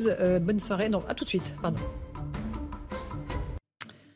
Il est 18h pile si vous nous rejoignez à l'instant sur CNews. Dans un instant, nos débats de punchline, mais tout de suite le rappel des titres de l'actualité avec Isabelle Pibolo.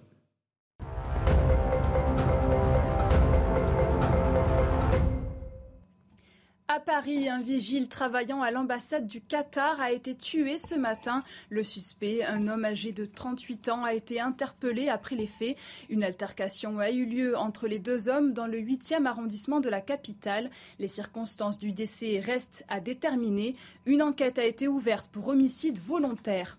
Insultes, menaces, coups, les violences envers les enseignants se multiplient au sein des établissements scolaires. Elles ont augmenté de 19% entre 2020 et 2021 résultat du dernier baromètre du climat scolaire réalisé par l'autonome de solidarité laïque. Outre les élèves, l'attitude de certains parents est pointée du doigt. Au moins neuf cambriolages recensés en moins d'une semaine dans les quartiers chics de Paris. Un préjudice total estimé à un million et demi d'euros. Les victimes sont souvent des célébrités, mannequins, influenceuses ou encore diplomates. Plusieurs enquêtes ont été confiées au service de la police judiciaire parisienne. Le sergent Vadim, Vadim Chichimarine, condamné à la prison à vie par le tribunal de Kiev. Il est le premier soldat russe jugé pour crime de guerre depuis le début du conflit. L'homme de 21 ans avait admis avoir tiré sur un civil de 62 ans dans le nord-est de l'Ukraine. Il compte faire appel de sa condamnation.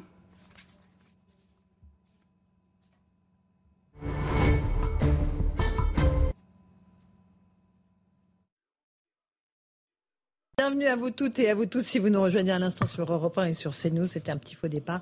On est ravis de vous retrouver pour euh, une heure de punchline en compagnie de Julien Drey. Bonsoir Julien. Bonsoir. Fondateur du mouvement Réinventé et de Gilles William Golnadel, avocat. Bonsoir à vous, Madame cher Ferrari. maître. Beaucoup d'actualités politiques évidemment. Euh, Vous souhaitez l'aborder. On va peut-être commencer par euh, l'affaire Damien Abad puisqu'il faut bien l'appeler désormais ainsi. Premier des conseils, conseil des ministres ce matin pour le nouveau ministre des Solidarités, de l'Autonomie et des Personnes handicapées. Très critiqué, vous le savez, après la révélation de plaintes le visant pour agression sexuelle et pour viol. On va y revenir dans un instant et en détail, mais d'abord les explications de Viviane Hervé. Le premier conseil des ministres d'un nouveau gouvernement est traditionnellement un moment fort de la vie politique. Mais pour son baptême du feu, Elisabeth Borne a dû faire face à la polémique autour de Damien Abad. Son nouveau ministre des Solidarités, de l'Autonomie et des Personnes handicapées fait face à deux accusations de viol. Et à la sortie du conseil des ministres, il est interpellé par des journalistes. Est-ce que vous contestez formellement les accusations, Monsieur Abad? À peine audible, ce bien sûr fait suite à un communiqué publié ce week-end par Damien Abad. Je conteste avoir exercé quelque forme de contrainte que ce soit sur aucune femme. Ces accusations relatent des actes ou des gestes qui me sont tout simplement impossibles en raison de mon handicap. Selon les témoignages recueillis par Mediapart, l'une des deux femmes pense avoir été droguée après avoir pris une coupe de champagne avec Damien Abad lors d'une soirée en 2010. L'autre plaignante, la seule à avoir porté plainte en 2017, a vu cette plainte classée sans suite faute d'infraction suffisamment caractérisée. À l'issue du Conseil des ministres, la porte-parole du gouvernement, Olivia Grégoire, a réaffirmé que le gouvernement se tenait aux côtés de celles qui ont le courage de parler suite à une agression sexuelle, ajoutant que c'est à la justice de trancher. La justice est la seule à devoir et à pouvoir trancher. À ma connaissance, au moment où nous nous parlons, aucune autre procédure n'est en cours à l'endroit de Damien Abad. Elisabeth Borne a promis de tirer toutes les conséquences en cas de nouveaux éléments. Voilà pour ces explications. Damien Abad s'est confié à nos confrères du Figaro. Il dit vivre ce que je vis est très difficile et franchement tout cela est vraiment bas pour moi, ma compagne et ma famille. C'est tellement injuste. Il dit voilà que ça arrive évidemment au moment où sa carrière politique prend un nouveau tournant. Julien Drey, comment est-ce que vous Ah, jugez cette affaire? Oui, bah oui. Raison. L'avocat va prendre la parole ensuite. Bien sûr. mais je mais que- vous, euh, est-ce qu'il faut, euh, est-ce qu'il peut rester au gouvernement, Damien Abad? Moi, je- Tout simplement. Euh, si vous voulez, ce qui m'étonne dans cette affaire, moi, je suis comme tout le monde, hein, je connais rien à l'histoire, euh, j'entends des, des versions totalement contradictoires. Lui-même joue d'ailleurs de son handicap pour dire je suis incapable de le faire. Bon, euh, ça peut être crédible quand on, on le voit.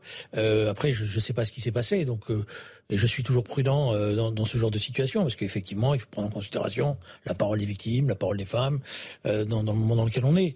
Mais ce qui est étonnant, si vous voulez, et c'est en ce sens-là qu'il y a, il y a quelque chose qui ne va pas, c'est que vraisemblablement sa famille politique était très au courant de cela. Il y avait beaucoup d'informations. En tous les cas, c'est ce qu'ils disent tous les uns et les autres. Donc je vois pas comment, alors que sa famille politique était au courant, euh, c'est pas remonté jusqu'au gouvernement. Et il y a euh, autour du président de la République un certain nombre de gens qui ont des contacts directs avec euh, les, les républicains ou qui en viennent. Donc cette histoire me paraît euh, pour le moins étrange. Maître Golnadel, est-ce qu'il faut évidemment et comme toujours faire jouer la présomption d'innocence? Moi, je crois que la position du gouvernement est bonne. Et, alors, bien sûr, ce que dit Julien ce sont des hypothèses. Il est possible que les Républicains étaient au courant avant, mais même s'ils avaient été au courant qu'une plainte avait été classée, euh, qu'une plainte avait été classée, ça change pas grand-chose à cette pénible affaire. Euh, et les gouvernements aussi auraient euh, pu être au courant. J'imagine quand même que s'ils avaient été au courant, ils n'auraient pas pris cette décision-là. Mais on est dans, dans les hypothèses. Moi, je, vous savez, j'ai un, j'ai un principe intangible que j'ai d'ailleurs euh, appliqué personnellement euh, lorsque j'ai réagi à l'affaire Tabouaf en ce qui concerne les incriminations sexuelles et que j'applique également en ce qui concerne M. Damien Abad. Alors euh, c'est peut-être l'avocat aussi qui parle, c'est l'homme, c'est tout ce que vous voulez, c'est le respect de la présomption d'innocence. Je pense d'ailleurs de manière générale, je l'ai proposé mille fois, mais vainement, je pense, que, je pense que dans ces affaires-là, dans ces affaires sexuelles, on ne devrait pas évoquer le nom des gens avant la mise en examen. Mhm. À partir de la mise en examen, ça veut dire qu'il y a des présomptions, et dans ce cas-là, le droit à l'information l'emporte, si j'ose dire, sur la réputation de la personne en question qui est toujours présumée innocente. Mais avant la mise en examen, c'est au-delà de la présomption d'innocence. Alors après, il y a les, ça veut dire qu'une victime qui parlerait, on ne pourrait pas relayer son témoignage. D'abord le mot victime, le mot victime. Une femme alors. Oui, oui, oui. Sauf que moi, pardon de le dire, c'est pas la même chose. C'est pas la même chose. Hein. pas la même chose. Non mais euh, moi, pardon de le dire, euh, c'est tellement à contre-courant de ce que j'entends du matin jusqu'au soir. La parole d'une femme n'est pas plus sacrée que la parole d'un homme. Il y a des femmes qui disent la vérité et il y a des femmes qui mentent. Ça arrive. Hein. Il y a des femmes mythomanes, il y a des femmes comme les hommes. Comme les hommes. Oh là là. Et, comment? Et comment? Il y a des femmes qui, qui volent de l'argent. Il y a des femmes qui veulent se venger. Il y a, il y a dans, dans l'humanité, vous savez, féminine ou masculine, il y a toute la palette. Donc, euh, à partir du moment, euh, par rapport au gouvernement, euh, le, le, gouvernement, je pense, à, à, ne peut pas faire autrement. C'est pas très décoratif, j'en conviens. Hein c'est pas terrible. Ça, commence, ça commence mal. Mais mm, devant cette, dans, cette, dans cette conjecture-là, je crois que le gouvernement ne peut pas faire autrement que ce qu'il fait. Je viendrai sur ce qu'a dit Maître Bonanel. Bon, on est dans un moment particulier dans, dans, dans notre histoire. C'est-à-dire qu'il y a une libération de la parole, un ensemble de mouvements euh, qui euh, sont aujourd'hui euh, partie prenante du débat politique. Voilà c'est vrai qu'il y a un journal qui pose problème, si vous me permettez, c'est Mediapart, parce que j'arrive pas bien à savoir le rôle qu'il joue euh, désormais. Alors bon, c'est pas toujours euh, euh, évident. Et la question qui est posée par, par Gilles William, elle n'est pas totalement fausse, ceci dit. C'est l'idée que tant qu'il n'y a pas une mise en examen, on ne jette pas en pâture le nom de quelqu'un. C'est au regard de, de, ce qui peut se passer. Euh, alors après, il faut effectivement quand même que les, les victimes elles puissent parler. Il ne faut pas que ça devienne euh, la loi du silence qui revienne. Mais il faut faire attention parce qu'on est dans un moment effectivement où euh, il suffit de jeter un, un témoignage vos accusations à partir du moment où la justice est en capacité de le prouver. Alors le problème, c'est qu'on est en plus dans des affaires très compliquées, parce que c'est des affaires qui reviennent des années après. Là, on parle de plein de 2010 et 2011. Voilà, qui reviennent après des années après, sans qu'on ait forcément euh, des témoignages qui soient très précis. Voilà, donc je pense que le gouvernement dans cette affaire-là, je suis d'accord avec Julien, mais d'après moi très ennuyé, et je comprends que la première ministre soit pas contente. Elle dit qu'elle n'était pas au courant. Hein.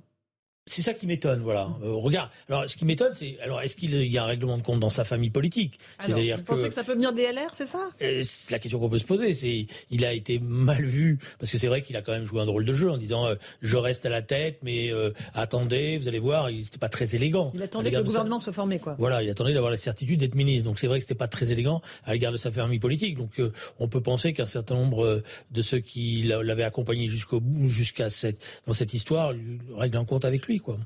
Non, mais il faut reconnaître que, au regard de l'ancienneté des faits, le moment où, euh, quelques heures avant euh, son entrée au gouvernement, euh, Mediapart révèle ça, est un peu, ça, ça doit être un hasard cosmique.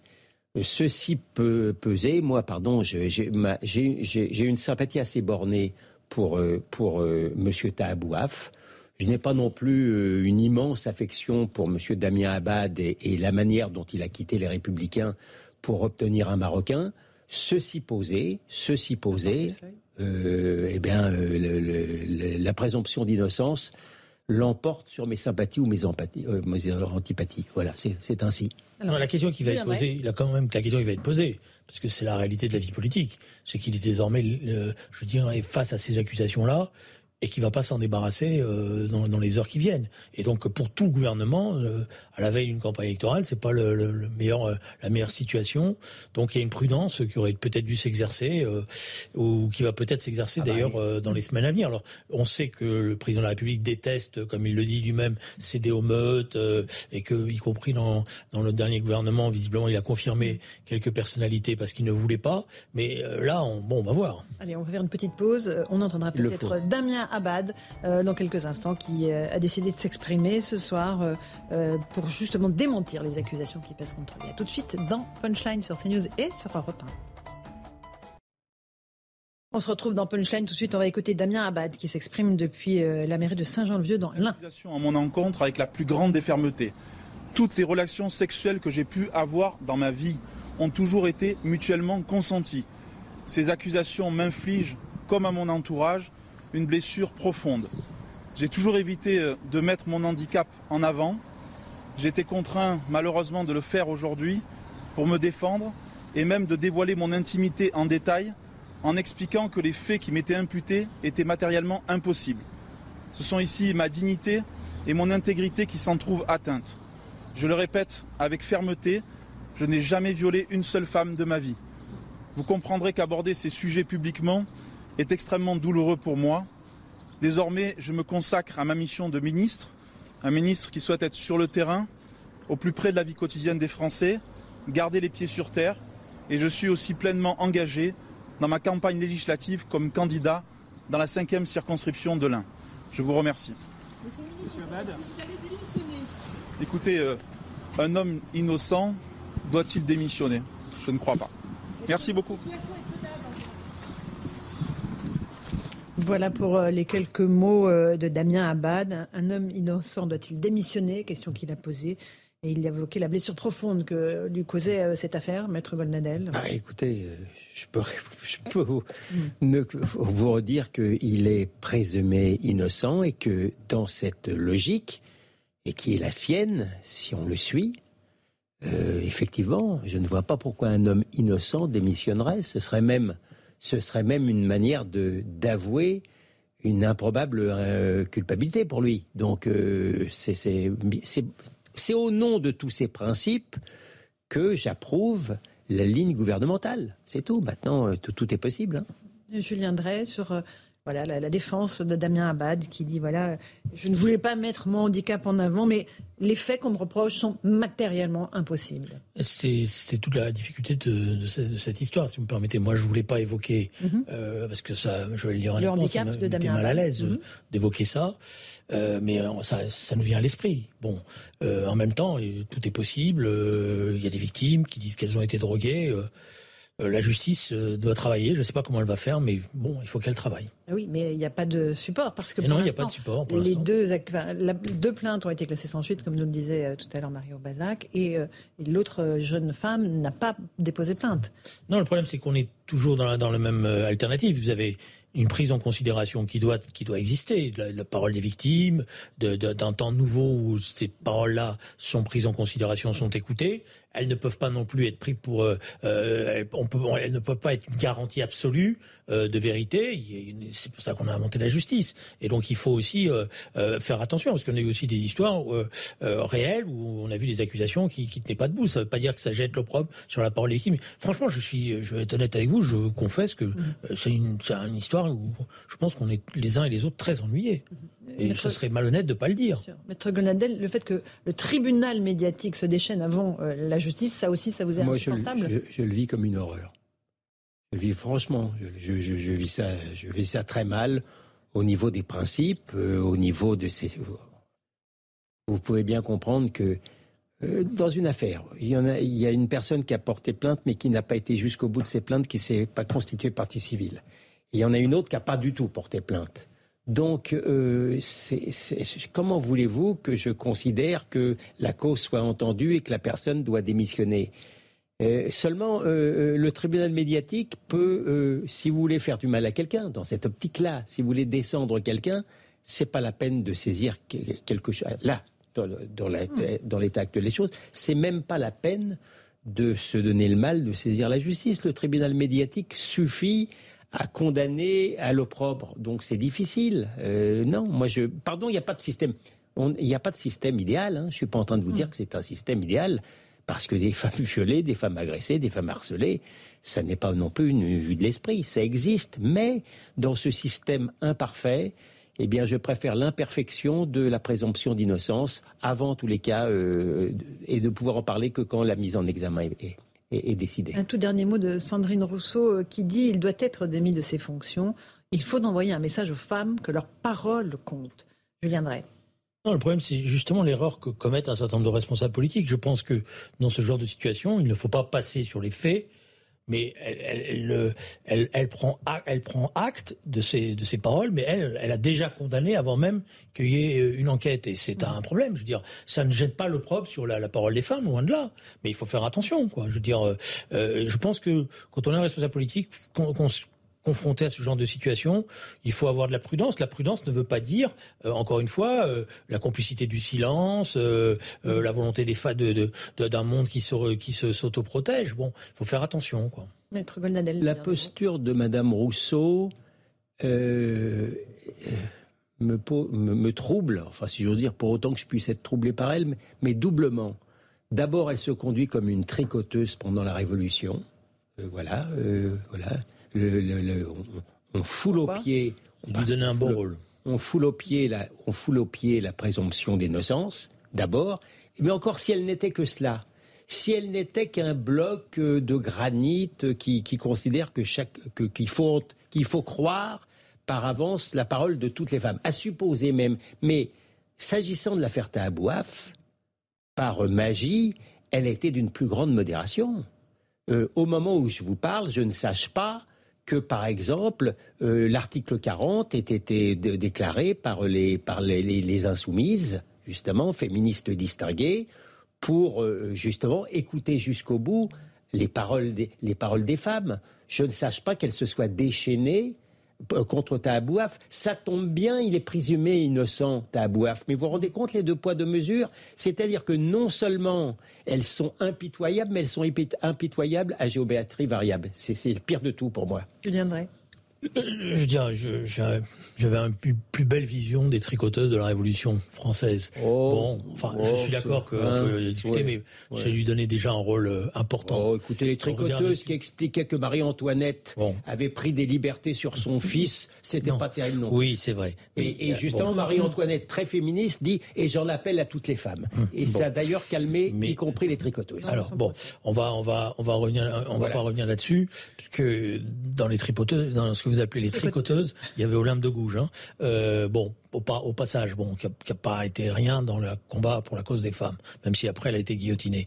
Euh, euh, je pense, vous avez raison. C'est vrai qu'il y a, il y a, elle peut pas, euh, je veux dire, elle peut pas euh, prendre une position comme elle, le prend là aujourd'hui.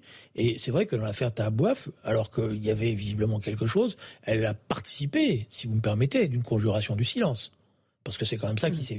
Voilà. Donc il y a d'un côté, alors pourquoi il y aurait, euh, je dirais, une conjuration du silence pour euh, un jeune des cités et des quartiers, et puis pour une personnalité politique de premier plan? Non, là tout de suite, il y a. Moi, je pense que on doit avoir une position qui doit être euh, honnête sur toutes les questions, et donc l'honnêteté consiste à dire je suis prudent, je prends en considération la parole des victimes, je demande à ce qu'elles soient entendues, je demande à ce qu'on vérifie avant de porter condamnation. Une scène aussi merveilleuse en matière d'homophobie. En matière d'homophobie, c'est Abouaf qui ne veut pas être dans la même pièce qu'un homosexuel. Et comme pour toute explication, les insoumis disent qu'ils ont préféré ne pas entendre. Ah bien. Voilà. Bon, on va clore ce chapitre euh, concernant euh, Damien Abad, qui se dit innocent et qui n'envisage pas de démissionner. On a entendu sa déclaration en direct il y a quelques instants sur Robin et sur CNews. On va s'intéresser maintenant à ce premier Conseil des ministres qui s'est déroulé ce matin à 10h avec la nouvelle équipe euh, formée autour d'Elisabeth Borne et évidemment à son ministre de l'Éducation nationale, Papen Ndiaye, qui faisait sa première rentrée politique et qui s'est rendu juste après à Conflans-Sainte-Honorine, dans le collège où exerçait Samuel Paty, pour son premier il a rappelé son engagement pour la laïcité et l'universalisme. Néanmoins, sa nomination continue de provoquer toujours autant de réactions. On les écoute avec Eleonore de Vulpière et on en débat ensuite. La polémique ne faiblit pas. Depuis qu'il a été nommé ministre de l'Éducation nationale il y a trois jours, Papendiaï est l'objet de toutes les critiques, à droite comme à gauche. Une nomination incompréhensible pour Olivier Faure, le premier secrétaire national du Parti socialiste. On connaît très bien les positions de Jean-Michel Blanquer pendant cinq ans, qui nous a expliqué qu'il était en croisade contre l'indigénisme, contre le wokisme, contre l'intersectionnalité. Et voilà que dans ce gouvernement, vous avez celui qui a introduit la pensée woke en France, qui est maintenant ministre de l'Éducation. Normalien, agrégé d'histoire et titulaire d'un doctorat, Pape Ndiaye est spécialiste de l'histoire de la minorité noire aux États-Unis. Auteur de plusieurs ouvrages sur les Noirs américains, il publie en 2008 La condition noire, essai sur une minorité française. Il est devenu l'an dernier directeur du musée de l'histoire de l'immigration. Un CV doublé de prises de position vertement combattues par le mouvement Reconquête, notamment par la voix de son vice-président exécutif, Guillaume Pelletier. J'attends de lui, dans les prochaines heures, qu'il s'excuse. Qu'il s'excuse Sur ses propos depuis 15 ans, qui vont faire tant de mal à nos enfants. Quant à Jean-Pierre Chevènement, ancien ministre de l'Éducation nationale et soutien d'Emmanuel Macron à la présidentielle, il a mis en garde ce lundi contre l'enterrement de la politique mise en œuvre par Jean-Michel Blanquer depuis cinq ans. Il n'y a pas plus sûre méthode pour désorienter une grande institution comme l'éducation nationale que de la confier tour à tour à deux ministres dont les philosophies de l'État s'opposeraient. Une prise de fonction marquée par une levée de boucliers transpartisane et massive pour le nouveau ministre de l'Éducation nationale. Avant de passer la parole à Maître Golnadel, peut-être un mot de Julien Drey sur cette mise en garde de Jean-Pierre Chevènement contre l'enterrement, entre euh, guillemets, du bilan de Jean-Michel Blanquer. Qu'est-ce que ça vous inspire, Julien Ça m'inspire que Jean-Pierre euh, Chevènement, qui est un homme totalement respectable, a pas dû bien regarder quel était le bilan de M. Blanquer, parce que je pense que son bilan, justement, c'est ça qui explique qu'il n'est plus ministre de l'Éducation nationale. M. Blanquer, il a mené une croisade euh, sur le plan idéologique, mais sur le plan de l'éducation nationale, vous allez regarder ce qui se passe avec Parcoursup, vous allez, vous allez voir le bilan euh, de, de la politique. Le dédoublement des classes de CPC20, ça compte Non, pas le dédoublement, mais moi je vous parle, je vous parle de Parcoursup, je vous parle de, de, de ces rapprochements de matières qui font que plus personne, aucun élève n'y comprend rien aujourd'hui dans, dans, dans les filières qu'il faut le faire. Je vous parle de, de ce qui se passe même dans les établissements scolaires où euh, il y a, on n'a jamais eu aussi peu de profs. Pourquoi on jamais, pourquoi les, les, les profs ne viennent plus?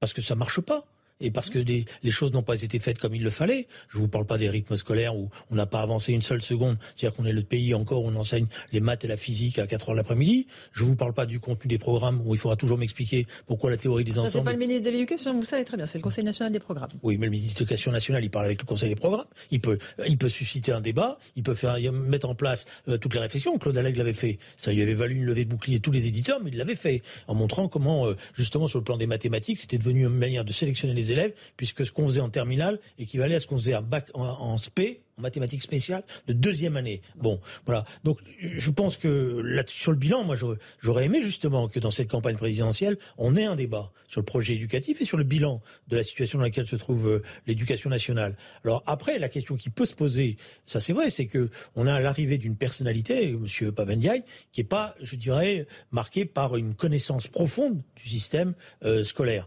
C'était pas le cas de M. Blanquer, qui lui venait de la machine éducation nationale. Est-ce que ce regard neuf va, va apporter des changements, ou est-ce que justement il, il, il va être tétanisé par ce qu'il va découvrir Parce que la réalité de l'administration de l'éducation nationale, c'est pas rien. Avant de passer, euh, Maître Golnadel, à ce que vous lui reprochez sur euh, son supposé euh, indigénisme, wokisme, euh, voilà, euh, que vous dénoncez, juste sur le fait que, comme le dit Julien Drey, il, il ne connaît pas la machine éducation nationale. Est-ce que c'est un handicap ou finalement Écoutez, on n'est peut être un pas, on atout n'est pas obligé de nommer un agriculteur à l'agriculture. Très sincèrement, ils ont des services, il peut avoir des, c'est, c'est un universitaire. euh, euh, franchement, c'est pas ça, c'est pas, c'est pas ça que je lui reproche. hein.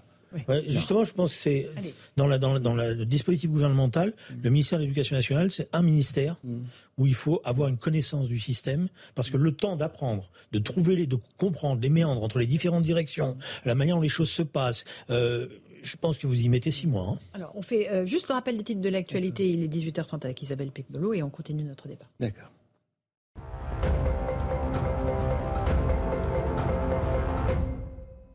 C'était un militant du devoir de mémoire. Élie Buzyn, l'un des derniers témoins de la Shoah, s'est éteint à 93 ans ce matin. Sa fille, Agnès Buzyn, ancienne ministre de la Santé, l'a annoncé hier soir après une conférence de témoignage auprès de jeunes. Élie Buzyn a fait un malaise. Anne Hidalgo ou encore Jean Castex ont rendu hommage à ce rescapé du camp d'Auschwitz. Benjamin Mendy, accusé de viol et d'agression sexuelle, plaide non coupable. Le défenseur international français de Manchester Manchester City a été entendu devant le tribunal de Chester en Angleterre. Le footballeur de 27 ans nie neuf chefs d'accusation, à savoir sept viols, une tentative de viol et une agression sexuelle dénoncée par six femmes qui se seraient déroulées entre 2018 et 2021. En Afghanistan, les présentatrices télé jurent de continuer à se battre pour leurs droits.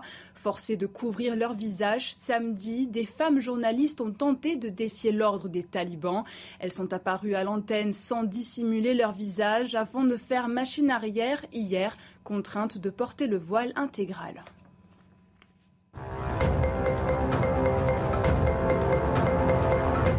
Dans un instant, on poursuit notre débat à propos du nouveau ministre de l'Éducation nationale, Pape Ndiaye.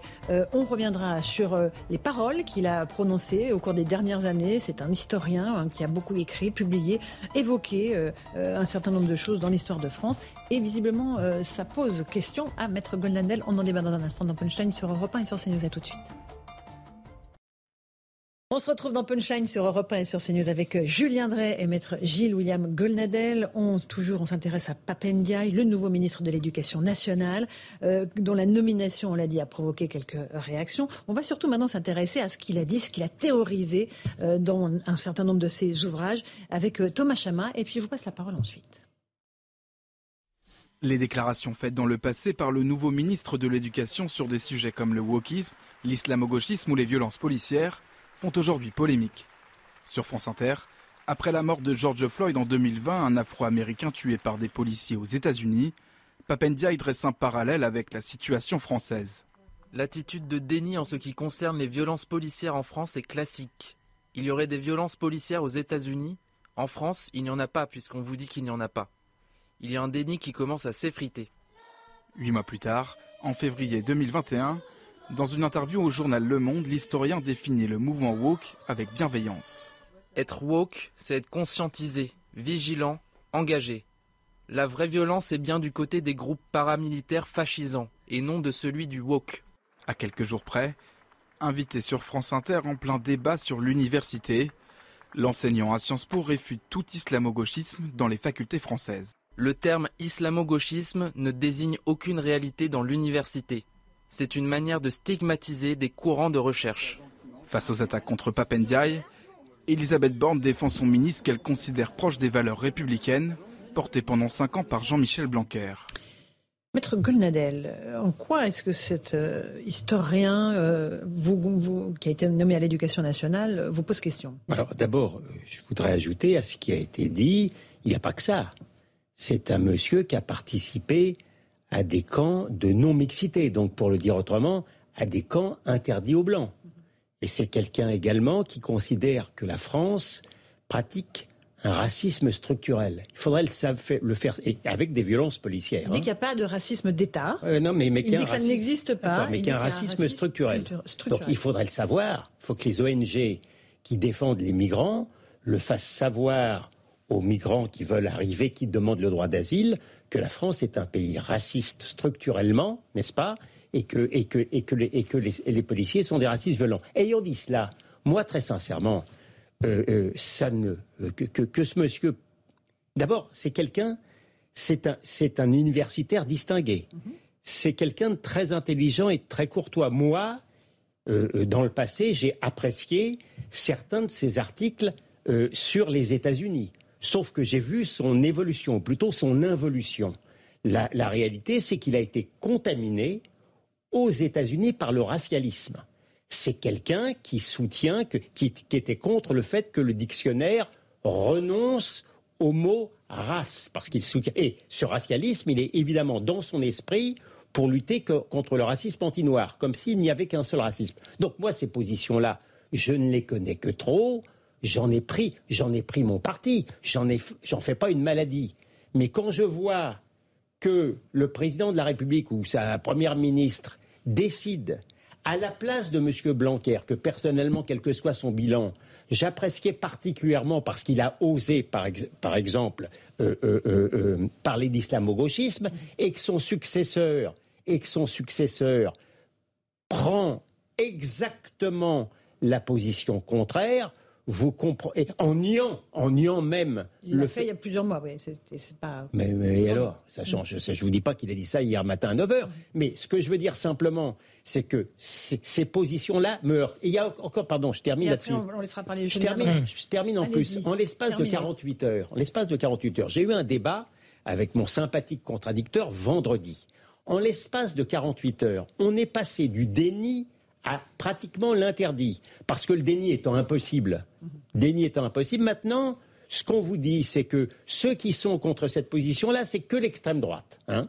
Euh, euh, que- que- il peut, il peut arriver d'ailleurs que Zemmour et Marine Le Pen aient raison, mais ça ne serait que l'extrême droite. J'observe, ils ne le disent pas, mais que Mélenchon et Rousseau l'applaudissent à deux mains. Monsieur, donc, donc ça veut, ça, ça veut pas dire grand-chose. Les positions des uns, non mais ça veut dire. Ça fait beaucoup de choses différentes. Pardon? Ça fait beaucoup de choses différentes. On va juste laisser Julien Drey peut-être vous répondre sur un des points que vous avez évoqués. Oui, mais je, voudrais revenir sur la notion d'interdit. Ouais, on va, pas de problème. On reviendra sur la notion Ouais. d'interdit. Julien Drey. On me Alors, censure. Oui, c'est, on, on le voit d'ailleurs. Oui, oui, mais c'est Ouais. Vous avez une tête d'un. Oui. Et- Le censure est euh, censuré. euh, Je prends sur moi. Alors, plusieurs choses. Alors, c'est parce que là, il y a, il y a- D'abord, moi j'ai regardé, parce que vendredi soir, j'ai avoué d'ailleurs honnêtement que je ne le connaissais pas, j'avais lu un, un livre, bon, et je n'ai pas aimé la La charge. condition noire peut-être. Voilà, j'ai pas aimé la charge a priori, euh, les jugements négatifs qui s'accumulaient euh, de la lui. part contre lui euh, en en faisant un monstre. Bon, euh, un monstre indigéniste, wokiste, etc. et tout. Je note au passage, c'est juste une parenthèse, qu'Olivier Faure devrait faire attention parce que c'est il l'accuse d'a- d'avoir d'être le l'instigateur de la pensée woke en France, ce qui est pas vrai du tout.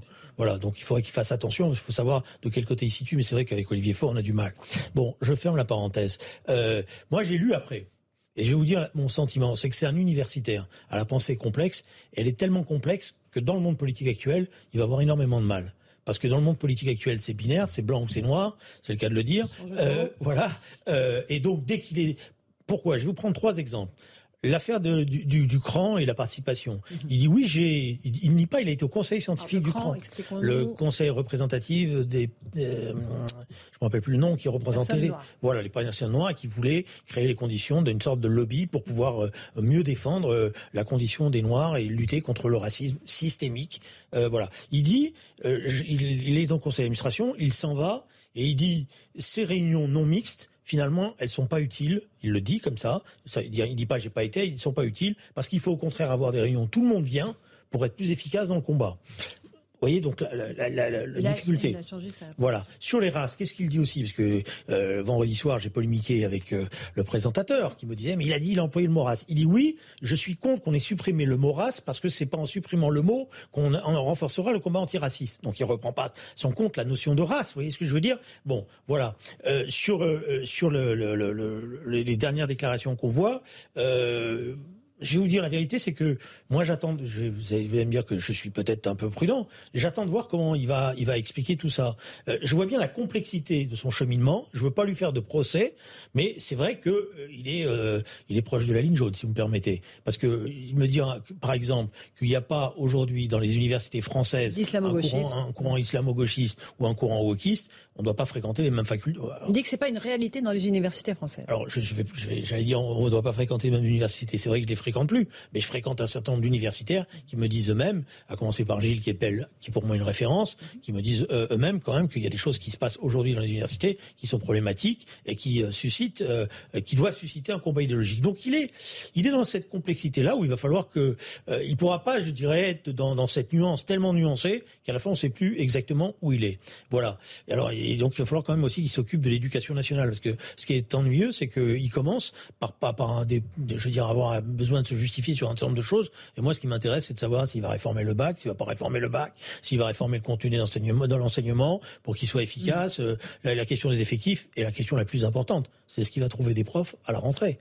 Parce que c'est quand même ça auquel euh, il va falloir euh, répondre. Alors, il s'est voilà. pas justifié hein, pour l'instant. Il a juste, il s'est juste rendu à Conflans en Ténorine pour rendre hommage à Samuel Paty, en- en- vraiment encore une fois en rappelant son engagement pour la laïcité et l'universalisme. Vous voulez rajouter quelque chose, Maître Goldadel, Non, sur la notion d'interdit? Je reconnais bien volontiers et sans barguigner que c'est un racialiste modéré. Il n'y a pas de doute. C'est pas un excité, c'est pas un agressif, mais pour autant, je considère que ses positions sont intellectuellement détestables. Je considère que c'est infamant de considérer que la France, si accueillante, sans doute à l'excès, euh, euh, pratique le racisme structurel, très sincèrement.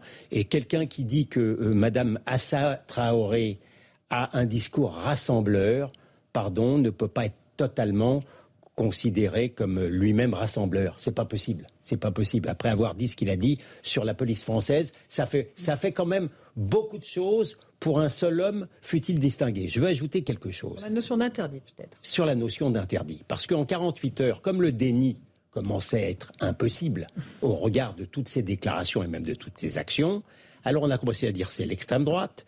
Euh, euh, le monsieur, monsieur Beaune a expliqué que ceux qui s'en prenaient à lui était xénophobe, très bien. Euh, SOS Racisme a fait encore mieux en disant que c'était la fachosphère qui se déchaînait et, demandait même à ce qu'on dénonce d'ores et déjà à l'avance les discours euh, qui, qui, qui, viendraient à surgir sur, sur, sur, sur les réseaux sociaux. Autrement dit, euh, la réalité, c'est qu'alors on pourrait, la vérité, c'est qu'on ne pourrait pas le critiquer parce qu'il est noir. Je ne sache pas que quelqu'un ait osé dire que euh, si on critiquait Zemmour, c'est qu'on était antisémite. Vous voyez? Moi, la seule chose que je vois, la seule chose dont je sois sûr, c'est euh, que d'interdire à des Blancs de, de critiquer librement des intellectuels noirs qui participent à des, à des réunions interdite aux blancs, ça, je suis bien sûr que c'est raciste.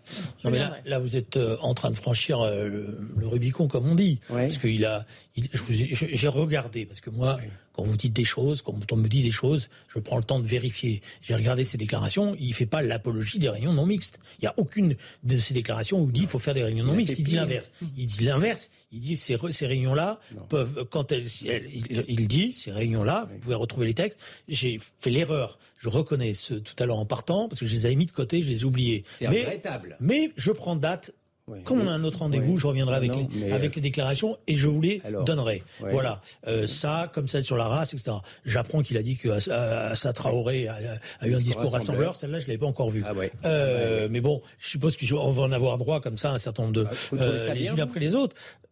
Est-ce que j'ai dit que ça a été bien? Non, mais non. Non, mais on va pas, on va pas faire Jules Ferry, euh, ouais. pas Jules non, Ferry, pas Jules Ferry. Ferry. On va pas faire son Jules Ferry. Attends, méfiez-vous, hein. Allez, méfiez-vous. Revenons à nos moutons. Alors après, il y a un débat sur cette histoire, ouais. si vous me permettez, je voulais revenir. cette histoire de structurel ou de systémique, ouais. parce que et là, on, alors là, franchement, des, vous avez, vous connaissez l'expression sur, euh, je vais pas l'employer à la télévision parce qu'il y a des oreilles chasses, mais et, et à la voilà, radio encore moins. Et à la radio. Euh, mais franchement, euh, la question est posée. Est-ce qu'il y a des violences policières? Oui. Est-ce que c'est un système? Non. Voilà. Est-ce que c'est structurel? Non, c'est pas structurel. Mais ça n'empêche qu'il y a des violences policières. Donc, et d'ailleurs lui-même, il a, il a, il a des expressions qui sont ambiguës.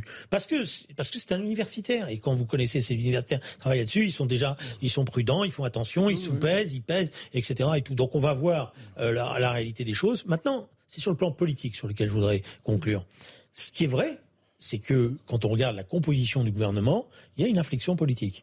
Il y a une inflexion politique nette. Je pense mmh. d'ailleurs qu'il y en a certains qui doivent l'avoir mauvaise, si à vous gauche. me permettez, à gauche et surtout au printemps républicain aussi, parce qu'ils ont l'impression qu'ils ont roulé pour un candidat qui a changé. Il y a une inflexion, c'est très net. Du, le choix qui a été fait, alors c'est un choix certainement aussi en fonction de la lecture des résultats, d'une volonté de déstabilisation d'une partie de la gauche ou de récupérer euh, les loulous des quartiers, comme je l'ai entendu dire par euh, certains responsables euh, de la République en marche. Là, il y a une inflexion très nette.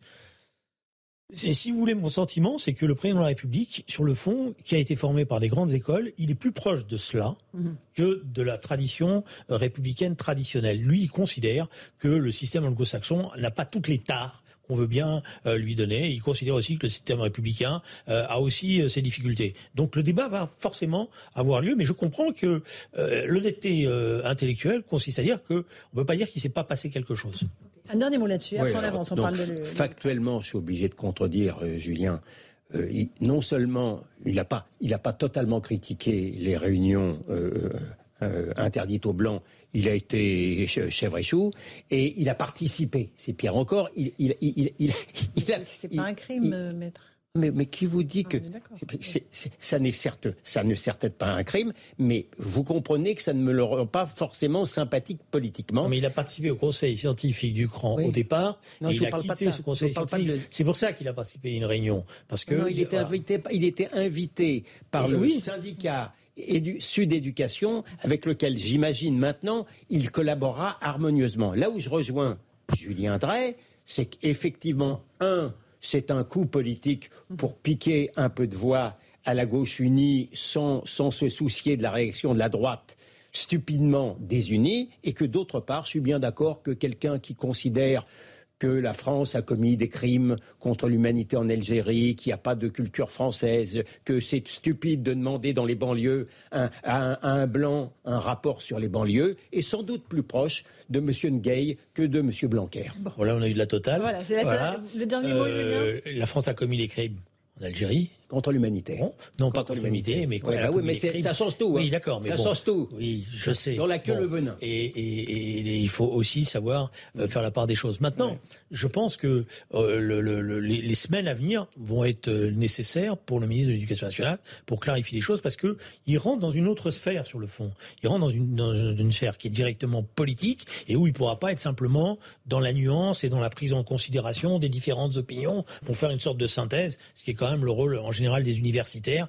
Euh, bon, et donc on va falloir le juger d'abord sur sa politique en tant qu'une éducation nationale, et après qu'il clarifie les choses. Mais il y a une chose sur laquelle, par contre, je, je, je suis en total désaccord, je le dis ici ce soir, ce n'est pas vrai que dans les universités, il n'y a pas aujourd'hui une pression très forte de l'idéologie anglo-saxonne et qui fait régner parfois dans un certain nombre de campus euh, non pas des formes de terreur, mais des formes de, dictature intellectuelle. Hein. Alors, on, affaire à suivre euh, et on aura l'occasion d'y revenir euh, dans Punchline. J'aimerais qu'on regarde quelques minutes pour parler de l'Ukraine.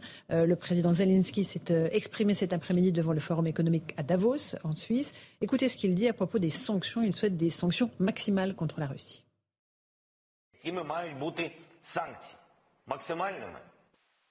Il faut des sanctions maximales pour que la Russie ou n'importe quel autre agresseur potentiel qui envisagerait une attaque brutale de ses voisins sache tout de suite les conséquences auxquelles il s'expose.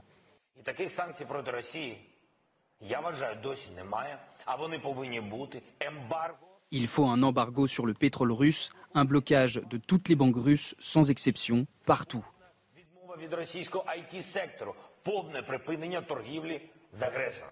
Julien Drey, euh, la guerre euh, en Ukraine se poursuit. Et la Russie est en train de marquer des points importants en ce moment. Militairement parlant, la Russie a redéployé son dispositif et on voit bien que ce qu'elle croyait être une opération euh, facile s'est avéré extrêmement compliqué et qu'ils ont maintenant des objectifs beaucoup plus limités certainement que ce qu'ils escomptaient au point de départ. Maintenant, je pense que le, gouvernement ukrainien le sait et l'a compris et qu'on s'approche d'un moment où il faudra que les diplomates discutent. Et l'idée du président Zelensky, visiblement, c'est d'essayer de faire monter le plus possible les choses euh, peut-être en complexifiant encore plus la, discussion. la question est, simple. Il y aura forcément à un moment donné une discussion. Dans une discussion, il y aura des compromis et il faudra trouver un terrain d'atterrissage. On ne va pas entraîner, je le dis cyniquement parlant, le monde dans une guerre mondiale sans avoir pris le temps d'essayer de trouver une solution de paix. Or, tous les signes montrent compris, je m'excuse de le dire, ça va peut-être choquer euh, quelques bonnes consciences mhm. sur d'autres chaînes de télévision que je vois le soir et qui prônent la guerre totale euh, avec euh, des, des, des, convictions réelles. même y compris dans la fameuse usine, vous avez bien vu que. Vous avez bien vu, je n'arrivais pas à prononcer le nom, donc j'avais besoin de. Vous avez bien vu que on sait ce que c'est que les Russes quand ils veulent. Hein.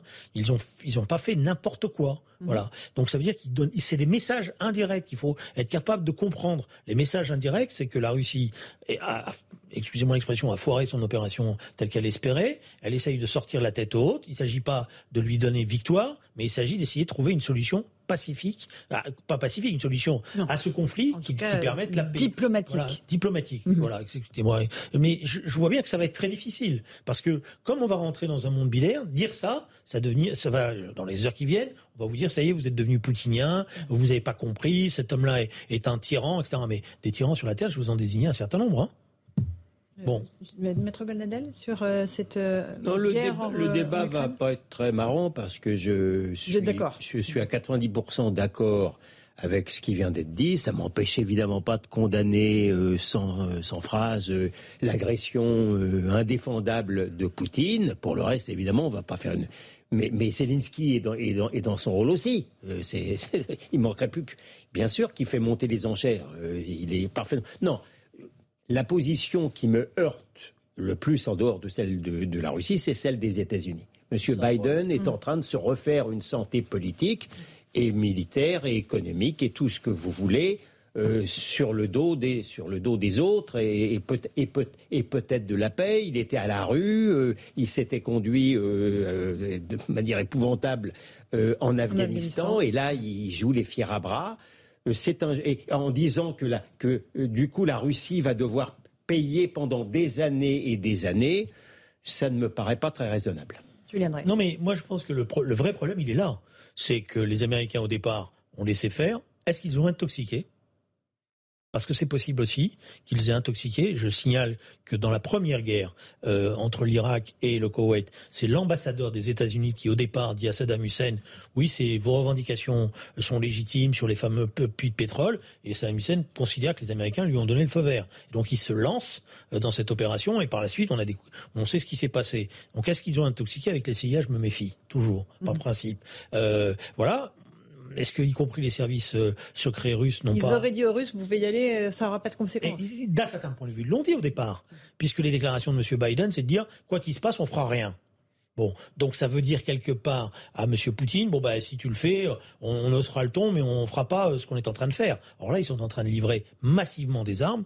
D'ailleurs, la question va se poser est-ce qu'on n'est pas en train de recommencer les mêmes erreurs qui ont été commises en Syrie? Parce qu'on livre des stocks d'armes on ne les livre pas à l'armée ukrainienne. On les livre à un certain nombre de régiments qui sont des milices qui sont dans le cadre quasi autonome, hein. euh, quasi autonome, avec des, un armement considérable. Je vous signale que beaucoup de militaires sur cette chaîne ont eux-mêmes dit attention à ce qui est en train de se passer. L'Ukraine étant l'un des pays les plus corrompus d'Europe. Merci à tous les deux d'avoir participé à ce punchline et à notre débat. Dans un instant, je vous retrouve sur Europe 1 pour les débats de punchline. Et dans un instant, c'est Christine Kelly qui vous accueille sur CNews avec ses invités pour Face à l'info. Bonne soirée sur nos deux antennes.